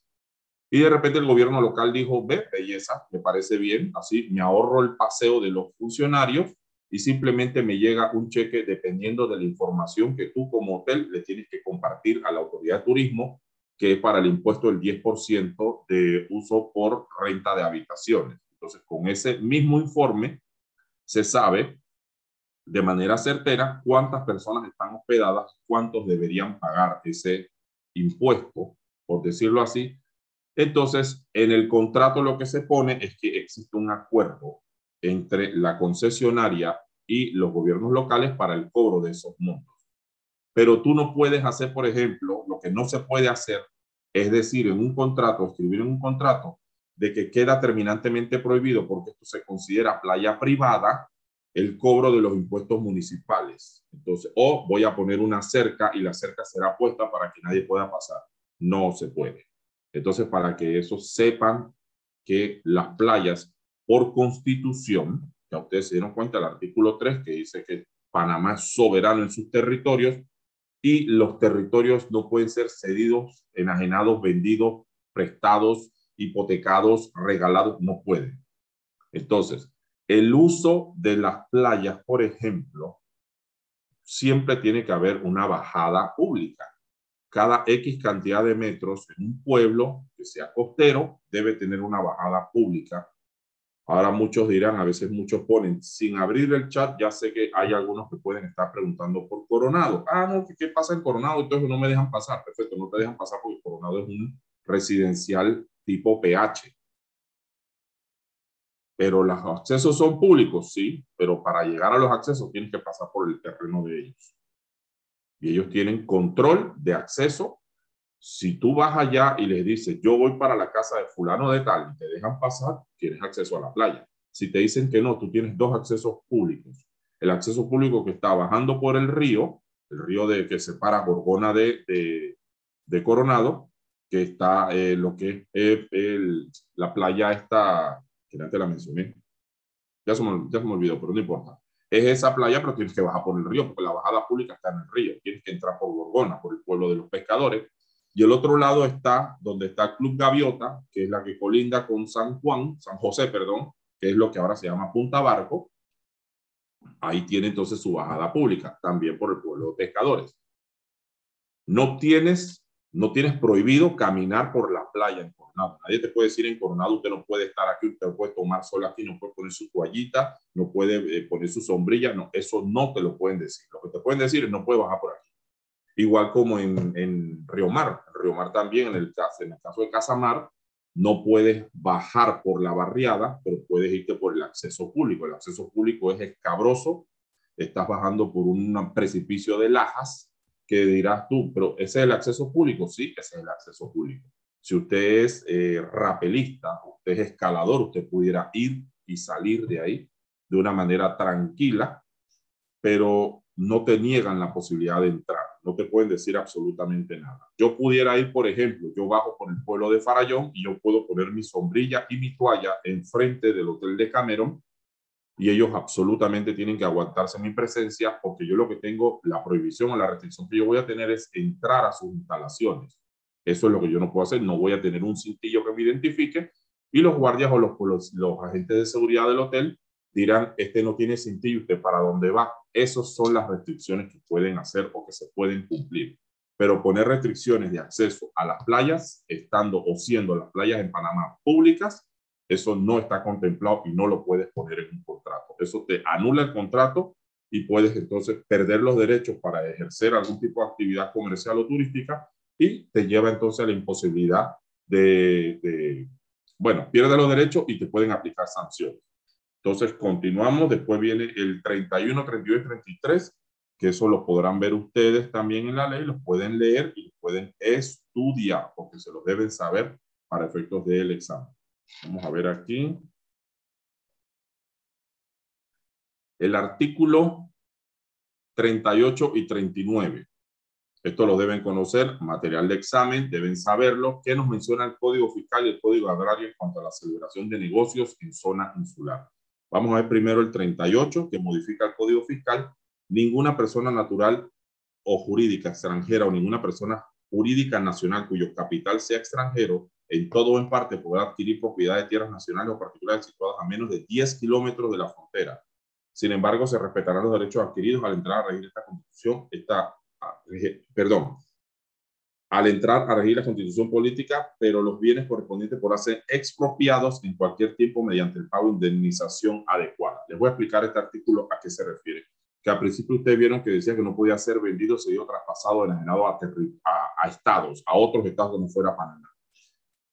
Acuerdos internacionales de protección de fronteras, los acuerdos internacionales de, que delimitan fronteras y crean lo que son los estados soberanos y la defensa, la defensa del territorio, consideran prudente y necesario que los países, los estados, tengan control absoluto sobre la, la línea de frontera desde la frontera hacia 10 kilómetros adentro. es una zona que debe ser bastante neutral, que no debe haber interacción de otros países porque puede crearse entonces lo que ocurre, y yo siempre lo uso de ejemplo, Guantánamo. Guantánamo era una propiedad eh, ubicada en Cuba, en la parte sur este de Cuba, era una propiedad de un extranjero, un, un nacional norteamericano, que en el momento de que todo esto, todos, todos sabemos lo de la guerra de los misiles, el, miedo ese que tenían en 1962, lo de eh, la Guerra Fría y todas estas cosas, el gobierno norteamericano decide de una manera muy silenciosa comprarle ese terreno a una cantidad industrial de plata para que la persona no tuviera ni siquiera la intención de decir que no le compró el terreno y construyó ahí una base militar. Propietario, Estados Unidos, gobierno de los Estados Unidos. ¿Qué pasó a raíz de eso? Los países viendo que existía una ocupación extranjera en un territorio, y en ese caso, territorio que estaba en conflicto, entonces simplemente dijeron, tú de aquí no me puedes sacar porque nosotros compramos este terreno, este terreno es de nosotros. Ya, entonces se imaginaron eso en el futuro dijeron, esto no nos puede volver a pasar porque existe eso mismo, el riesgo de atacarte en tu patio, en tu propio patio. Entonces se decidió estas cosas. ¿Qué pasó en ese entonces? Por ejemplo, Panamá es, eh, Panamá, eh, cada vez que Panamá sea signatario de un convenio internacional, automáticamente ese convenio debe convertirlo a ley de la República y consideraron bueno, prudente y necesario actualizar entonces el Código Fiscal para que quedara eso bien claro y establecido. No se puede en un territorio, una zona de 10 kilómetros de la frontera en el área de Bocas Toro, Punta Burica, en Darién y arriba en la comarca de San Blas, venderse de traspasar, enajenar o tener algún tipo de actividad de una empresa de otro estado, de otro país, así sea con el capital de ellos o de un nacional con capital extranjero, precisamente para evitar ese conflicto. Imagínense ustedes un terreno de 15 hectáreas que el propietario sea, ejemplo hipotético, un costarricense.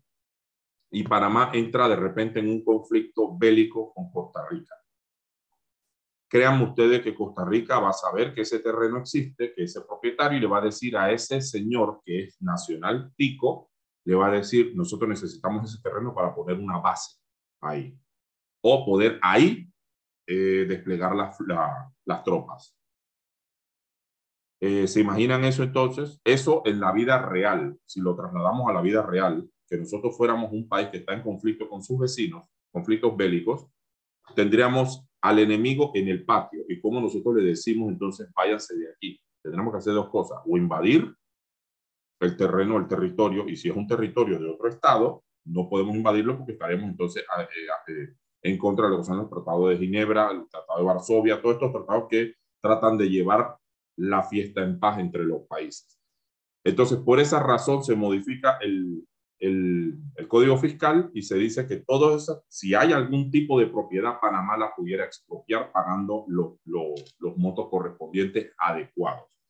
Así que sepan que si algún día usted tiene una transacción en un territorio, por ejemplo, en Bocas del Toro, que sea mucho el caso, y viene una persona y le dice, no, lo que pasa es que yo soy extranjero, o la plata viene de afuera, ya ustedes le pueden decir, uy, cosita, tan lindo, no se puede.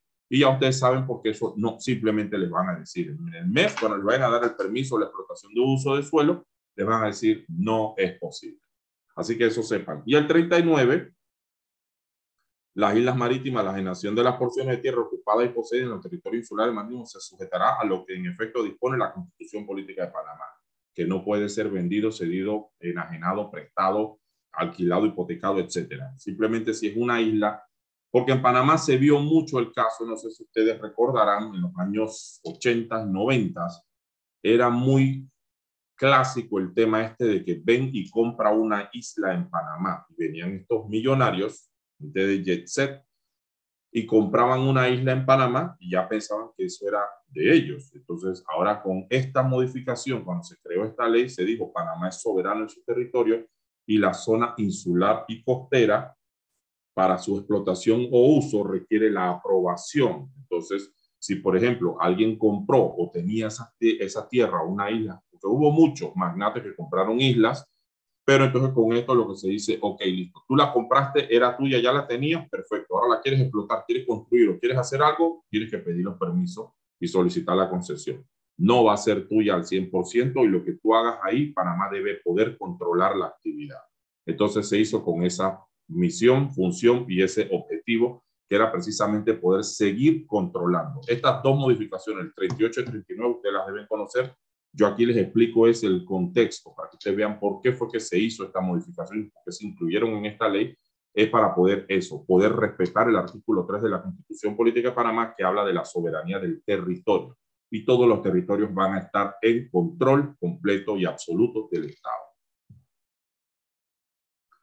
Aquí se habla entonces del decreto ejecutivo 85, que es el que reglamenta las concesiones con el Estado. Es información relevante para corredores de bienes raíces.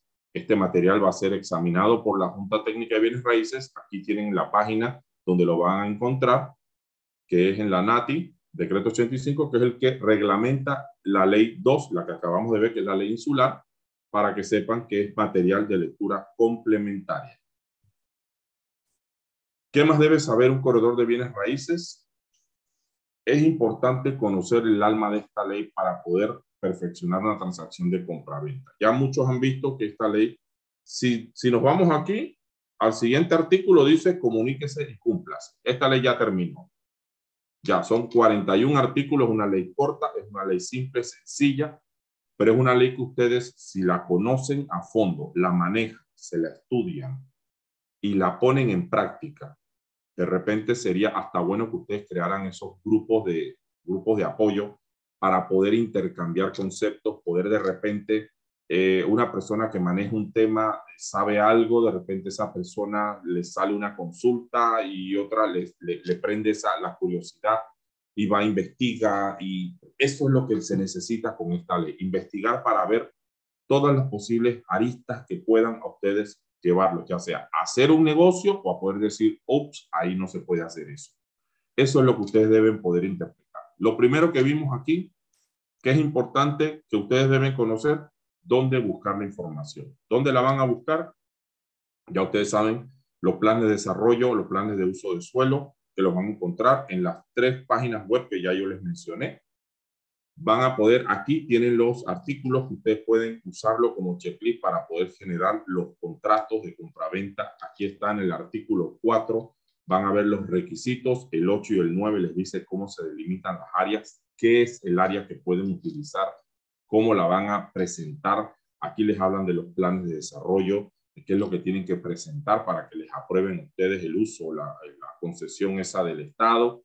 Todas esas cosas Ustedes deben poder conocer, y aquí lo importante y lo interesante es saber dónde buscar la información. Porque esta ley, por ejemplo, echamos hacia atrás, la ley esta es una ley corta, la ley que te explica cómo ejecutarla es la que tú vas a utilizar para poder entonces llevar a cabo cada uno de los pasos y los procesos.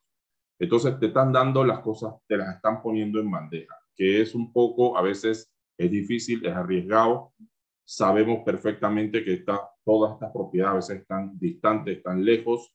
Eh, ustedes deben poder entonces conocer. Yo siempre les voy a recomendar, señores, conozcan la propiedad. Si pueden ir, darse una vuelta, ir, ver cómo es. Ah, mira, qué bonito, me están diciendo que es un terreno, perfecto, pero es un terreno que es un precipicio, es un acantilado y termina en roca, no se puede construir gran cosa porque te pueden decir, no, yo tengo 4.000 metros enfrente de playa, pero hay que ver enfrente de qué playa o enfrente de cómo está la playa, si es una playa que te puedes bajar y bañarte, o es una playa de piedra, o es simplemente un precipicio, o es un, no sé. Por eso yo siempre les digo, en este negocio, en la parte de lo que es insular y zona costera, se gana mucha plata porque aquí está involucrado terrenos que tienen un alto valor usted nunca va a encontrar. Si existieran, avísenme. Un terreno de 2.000, 3.000 dólares en frente de playa. Eso ya, eso en Panamá, eso no existe. Eso era la época de nuestros abuelos. Eso ya, eso no se ve. Si ustedes llegan a ver los terrenos ahora mismo, los precios más baratos que tienen son, no bajan de 700 dólares el metro en frente de playa. Y si está en una zona de desarrollo turístico, a veces se tiran los precios mucho más arriba. Y terreno de 10 mil metros te pueden estar costando facilito los 10 millones de dólares porque saben que ahí tú puedes desarrollar un complejo, un hotel grande de X cantidad de pisos con X cantidad de habitaciones y que se presta para eso. Entonces ustedes deben poder conocer la información. Si ustedes tienen una posibilidad de ir y pasear y ver las propiedades que están en venta para que ustedes más o menos se vayan haciendo una idea de cómo funciona eso, sería eh, brillante. Así ustedes se hacen, una, se hacen una visual de cómo es el negocio. Cuando ustedes tengan este negocio, señores, este negocio es, este pastel es tan grande que puede comer mucha gente de él. Entonces a veces es mejor asesorarse o asociarse con otros corredores en estos temas, porque puede que exista la posibilidad de que usted tenga la propiedad, pero que, por ejemplo, yo tengo la propiedad, pero Sergio tiene facilidad para ir y desplazarse y que Flor tiene, por ejemplo, el manejo de un idioma de algún cliente que venga. Me explico, es asociarse porque es mejor compartir uno entre tres que cero entre todos.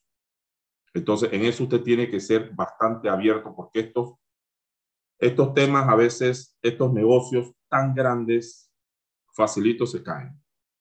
En el desconocimiento, el, el negocio se cae. Entonces, es bueno que tú te asocies con alguien para que esa persona de una u otra manera te dé impulso, te dé ese empuje que tú necesitas, entre los dos se puedan poner metas.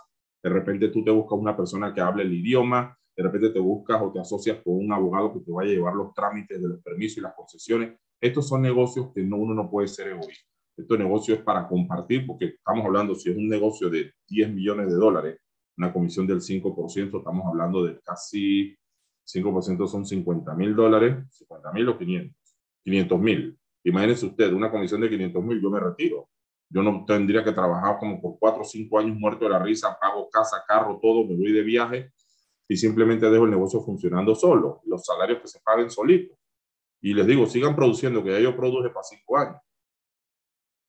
Entonces son las cosas que yo quiero que ustedes comprendan. Porque es importante conocer el alma de esta ley. No es que esta ley dice, ah, no, que ya la voy a usar para pasar el examen. No, es para pasar el examen, pero estas son las leyes que ustedes les debe quedar ustedes deben saber que existe la posibilidad de hacer negocio y sabemos todos que los negocios de compra-venta en playas en Panamá son bastante responsables.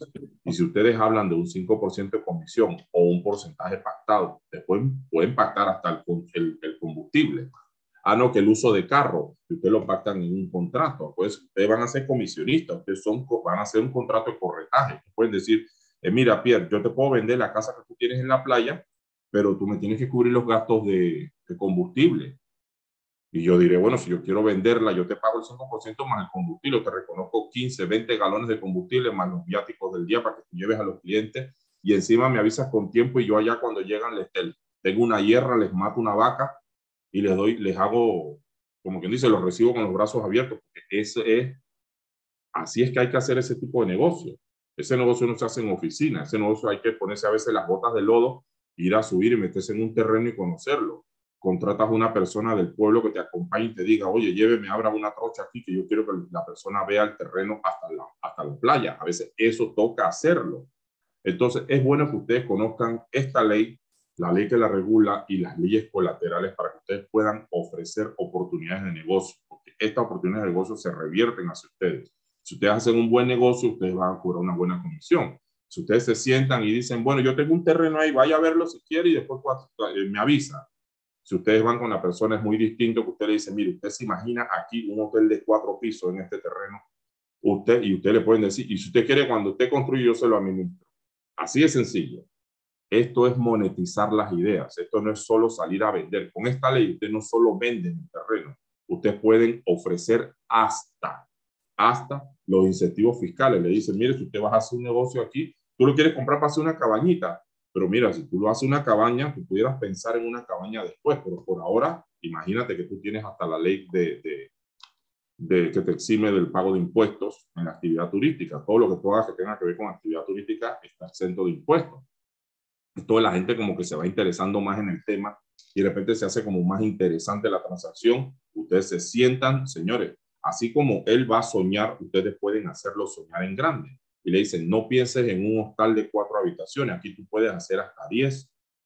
Ah, no, que no, no, no tengo los fondos.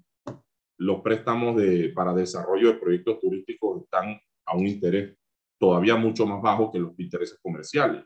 Encima tienes la ley de incentivos que te va a devolver crédito fiscal si tú inviertes en, en estructura turística. Todas esas cosas deben conocerlas. Entonces, aquí continuamos para que vean lo adicional. Ley 80 del 2009, que es la ley por la que se reconocen los derechos posesorios y regula la titulación. Este es material de lectura complementaria. Es complementaria a la ley insular. Deben conocerla, deben leerla. Es una ley corta, pero esta ley te explica cómo se convierte un derecho posesorio a escritura pública para poder hacer entonces un acto comercial y poder solicitar entonces una, una, una concesión con el Estado. Y aquí la ley 80 de noviembre del 2012, que actualmente está en modificación en la Asamblea. No sé si recuerdan, el año pasado, creo que fue el año pasado o a principios de este año, que se hizo una modificación y se, se, anuló, se derogó. Creo que el, el presidente la vetó por, no, no, no, no recuerdo la razón del veto, pero quedó la ley 80 entonces tal cual. Y esta ley tiene muy buenos beneficios. También es material de lectura complementaria y esto lo deben saber porque esto es lo que ustedes le van a ofrecer a sus clientes cuando él diga, oye, mire, este terreno que se puede desarrollar aquí, aquí se puede desarrollar un complejo turístico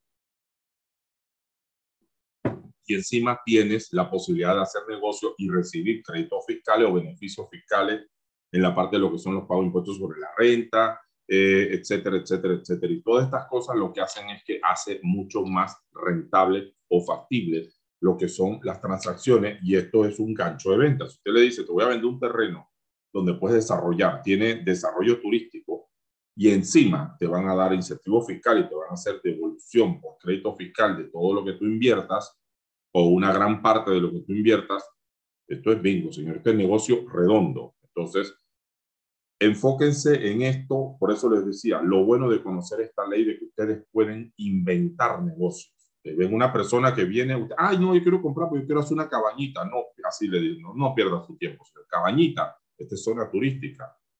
Piense en grande. Si usted hace un negocio aquí, tiene exoneración de impuestos y encima te va a recibir un beneficio. Entonces, como que la idea de esto es que ustedes puedan ofrecer alternativas de negocio. No es solamente de, no, dale, ya yo vendí el terreno y listo. No, es que ustedes puedan generar eh, posibles negocios para ustedes mismos. De repente le dice, mire, yo tengo la, yo te puedo conseguir la persona que te construye, yo te puedo conseguir la persona que te lo administre, yo te puedo conseguir personas que te trabajen aquí en, en, el mostrador de recepcionista, no sé qué eh, yo mismo te lo puedo administrar, yo te lo puedo, tú puedes estar en tu país si quieres, con mucho gusto. Y yo, yo te ayudo con lo que es la parte administrativa. Eh, hacemos un contrato de enlace en que yo voy a ser tu administrador, eh, bla, bla, bla, bla, bla. Yo sé que muchos pueden estar pensando ahora mismo, oye, mira, puede que sí, puede que no, pero es interesante que si ustedes conocen el cuerpo de la ley, ustedes pueden ofrecer entonces eso a sus clientes. Esta es la nota del profesor que yo siempre pongo en esta presentación, que puede ser distribuida, copiada, compartida, ya que es pues y será material guía para presentar y exponer leyes vigentes en la República de Panamá y no atenta contra preceptos de derecho de autor. Eso yo lo dejo siempre bien claro, este material es de ustedes. Todas estas filminas son para que ustedes se hagan la referencia en el momento que están estudiando, en el momento que ustedes necesitan alguna información, puedan saber de repente, oye, cuáles son los temas que debo conocer, en dónde los voy a encontrar, entonces se van a esta presentación y ahí entonces pueden hacer uso de ella, pueden hacer lo que quieran con ella. Vamos a ver aquí que veo que hay bastantes preguntitas. Ya, esto, empezamos con las preguntas y respuestas. Vamos a ver.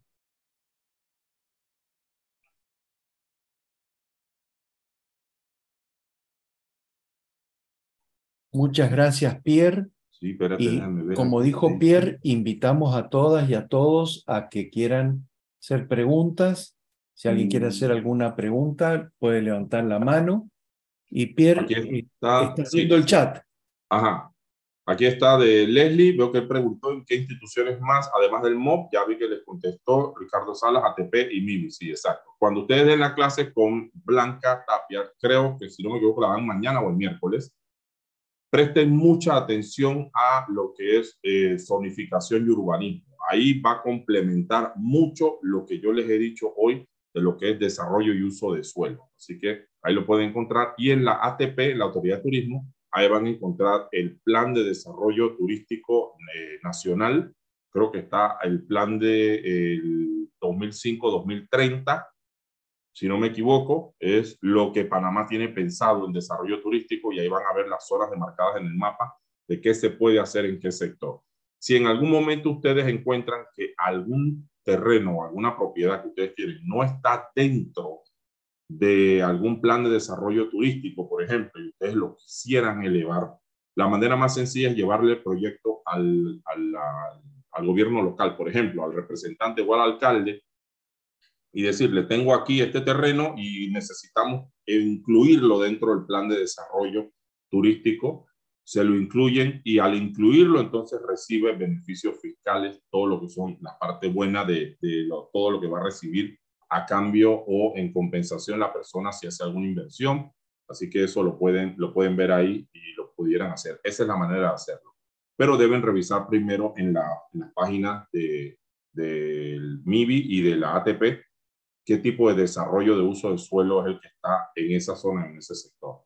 Vamos a ver, Jorge Barreiro, sobre los requisitos de pasar derecho posesorio a título según los procedimientos, ni es complicado, lamentablemente la realidad es otra. Ah, bueno, sí, se encuentran otros obstáculos posibles, aunque uno cumpla con todo, lo digo por propia experiencia, más de seis años y bueno. Lamentablemente sí es así, eso a veces más bien es suerte, que uno pueda convertir un derecho posesorio, a veces lamentablemente lo tengo que decir, muy pocas veces conozco mucha gente que tiene 20 años está tratando de hacerlo pero como existe la ley, hay que cumplirla, hay que tratar de seguir todos los, los caminos.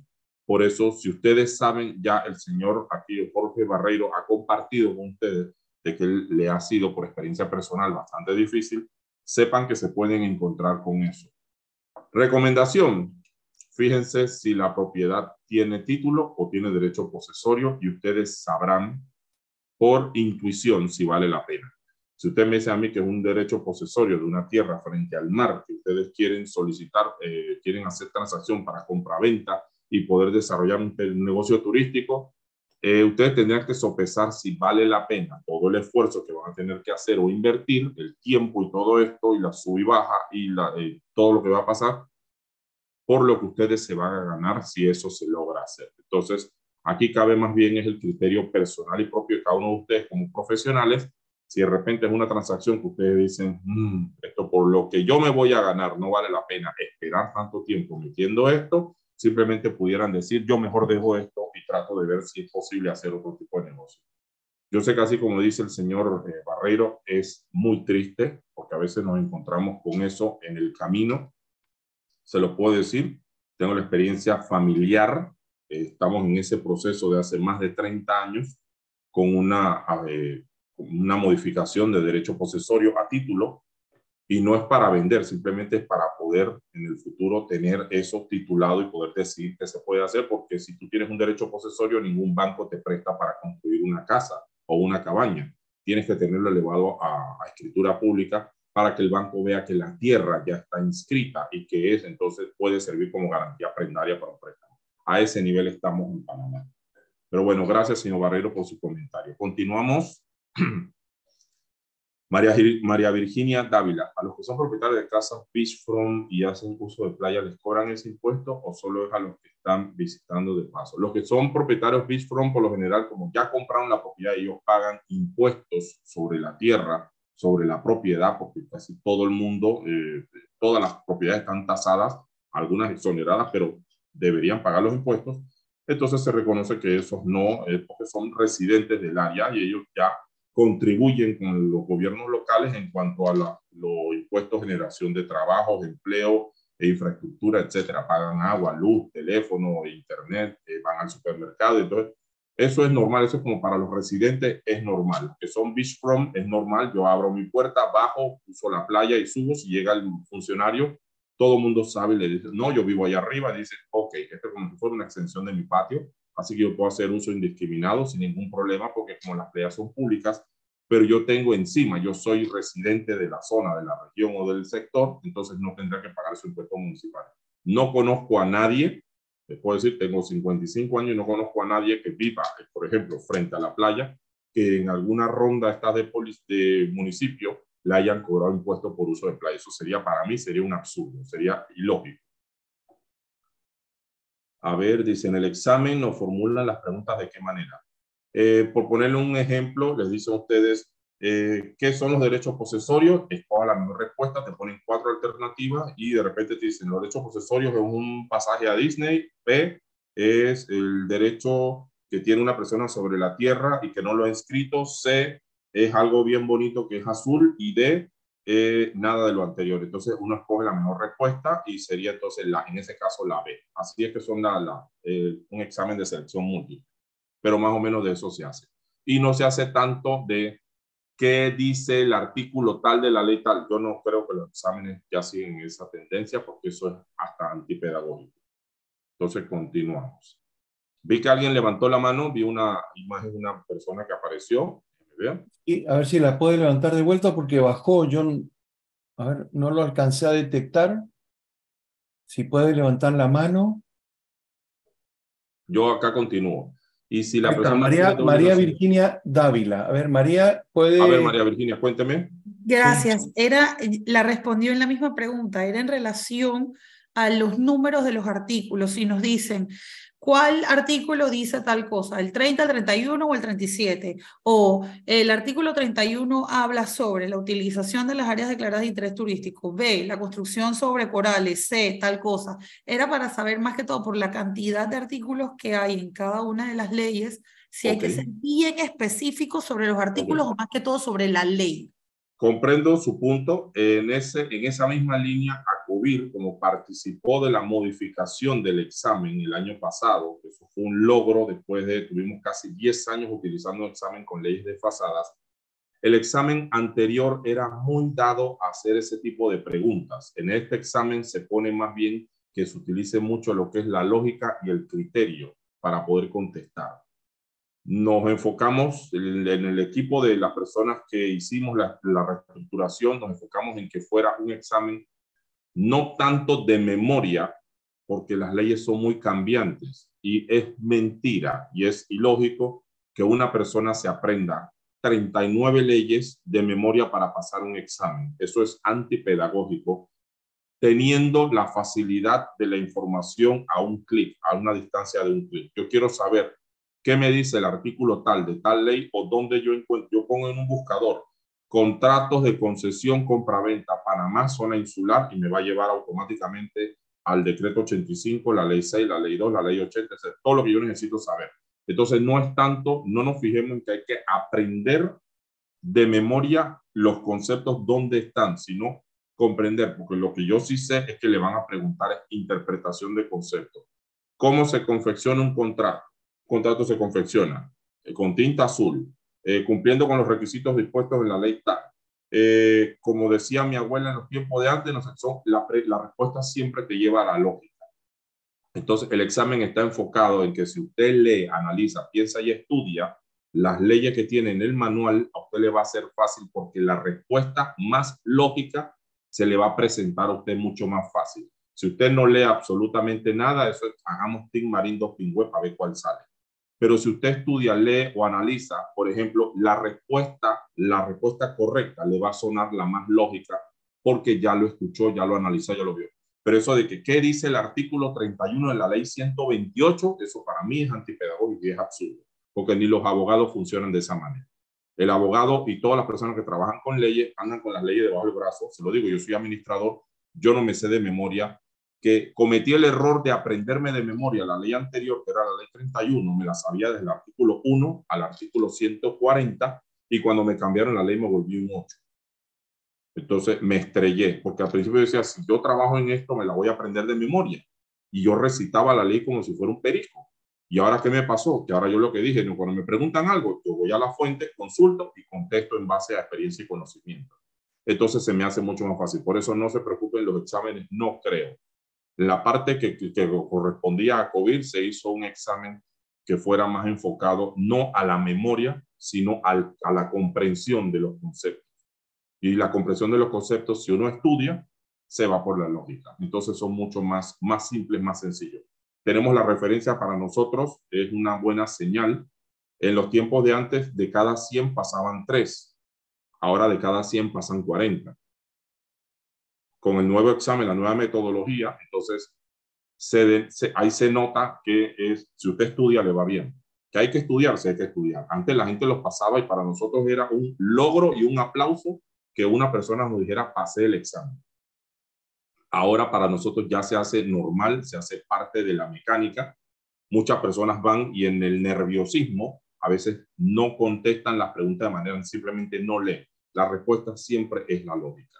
No es tanto de que, que si me acuerdo de memoria tal cosa, no.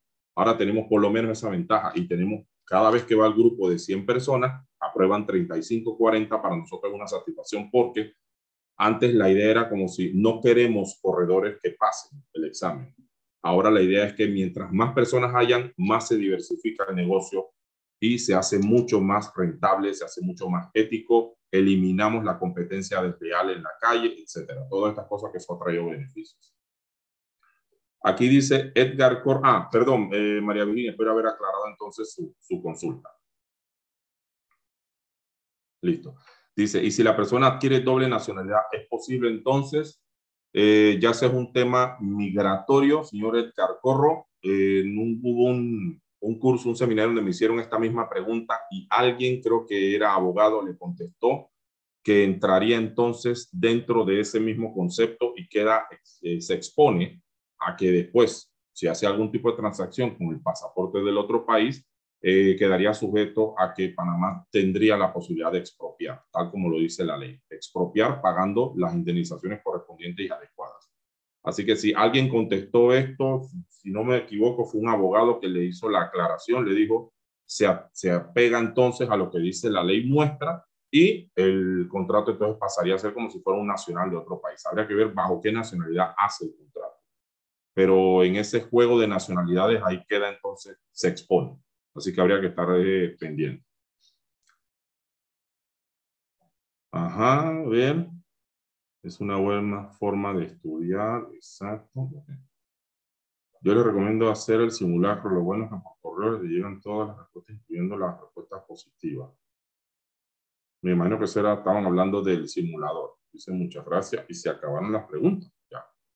Perfecto, Pierre. Tranquilo que de esta manera también ya ya está Osvaldo Lau en, en, el, en la sala, Pierre. Sí, ¿eh? perfecto. Si hay alguna pregunta, lo que podemos hacer entonces, que ya faltan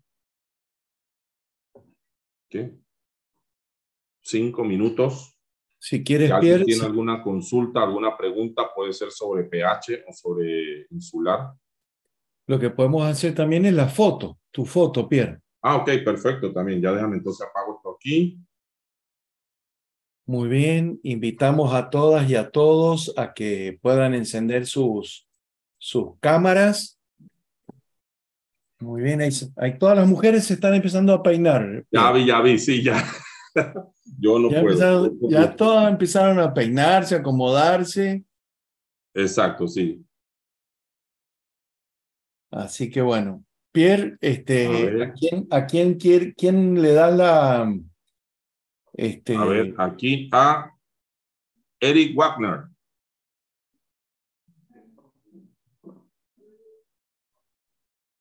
Hola, hola.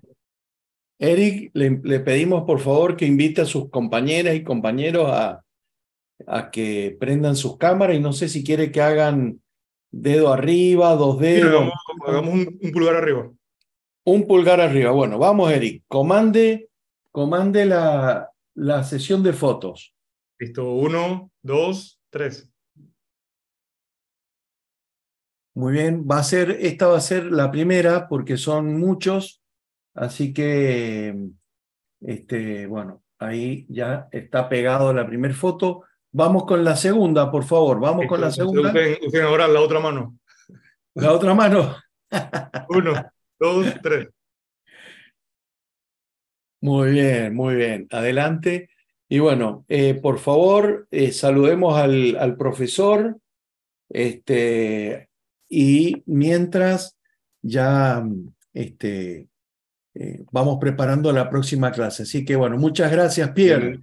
Perfecto. Bueno, tienen cinco minutos aquí de, de pausa en lo que entra Osvaldo. Me toca a mí entonces las palabras de despedida, agradecer al grupo, de verdad que ha sido un grupo bastante interactivo, preguntas muy interesantes, agradecer al equipo de, de Edu Acovir, a Sergio, a Flor, aquí está Eduardo, no sé si, a ver, ¿quién más de Acovir está por aquí? Está Hilda ahí, Flor, si puedes poner a Hilda de confitrión. Ahí está. Ah, ya había Hilda, sí, sí, sí. Bueno, entonces agradecerles a ustedes. Espero, bueno, entonces recuerden lo que yo siempre les digo, estudien muchísimo, aprovechen, repitan los, los videos para que puedan cualquier consulta que tengan a futuro, que eso de repente les aclare. En los 60 días que está la plataforma abierta, mi correo electrónico, con mucho gusto para consultas, si las hacen a través de Eduacovir, Sergio me las pasará a mí. Si me las hacen a mí, son los temas que yo puedo atender, con mucho gusto yo les contesto. Las consultas, recuerde que todos nosotros somos comisionistas. Hay muchos a veces que hacen consultas sobre temas personales, que esas consultas se facturan. Los primeros 15 minutos son gratis, por, decirlo así. Pero para que sepan, entonces, pero mentira, con mucho gusto, si son temas del examen, si son los temas dados en este, en este seminario, los módulos que yo les, les, les doy, me puede mandar el correo con cualquier consulta. Yo sé que ustedes a veces se reúnen y hacen grupos de estudio yo les puedo hacer aclaración de conceptos, cualquier duda que tengan. De verdad que esto es un placer muy grande porque yo digo que de nada me sirve quedarme con la información que sé, esto hay que compartirlo. Así como yo tuve la oportunidad de recibir todo el apoyo del gremio cuando yo estaba en Pininos, ahora me toca a mí ser recíproco con ustedes, ustedes van a ser los que van a seguir adelante cuando yo me retire a descansar. Así que de verdad que Bienvenidos, muchas gracias por su atención, por todo. Espero que los consejos les hayan servido, los pongan en práctica, los ayuden. Se dieron cuenta que mi metodología no es explicarles la ley como tal, sino aclarar los conceptos y darles fórmulas a ustedes para que puedan llevar a cabo negocios, porque la ley siempre va a estar escrita y posiblemente cambie la ley. Entonces, de nada me sirve explicarles la ley como si se la tuvieran que aprender de memoria. La ley va a estar ahí para que ustedes la utilicen, pero los conceptos y compartir las experiencias personales es lo que edifica, lo que ayuda y lo que deja entonces a ustedes esa necesidad de conocer más, de salir a investigar y buscar más información. Entonces, es lo que yo trato siempre de hacer con ustedes. El material siempre lo van a tener, pero a veces las experiencias, los conocimientos y compartir con ustedes anécdotas o cosas que han sucedido en el transcurso de mi vida o mi experiencia profesional es lo que yo trato de dejarles a ustedes. Entonces, ya con esto quedan unos tres minutos para que empiece la siguiente clase, mientras ustedes entonces hacen otra pausita y listo. Entonces me queda Absalón, un placer haberte visto, de verdad que... Igualmente, Pierre. Por ahí entonces nos contactamos, ya me imagino que tendrás el correo electrónico mío, me escribe y me dice, oye Pierre, nos ponemos al día cualquier día de esto. Así que, y los demás ya saben, consultas directamente pierretapia arroba cableonda.net y por ahí nos vemos entonces. Hasta luego. Gracias. Gracias, Pierre Flor. Si quieres, em,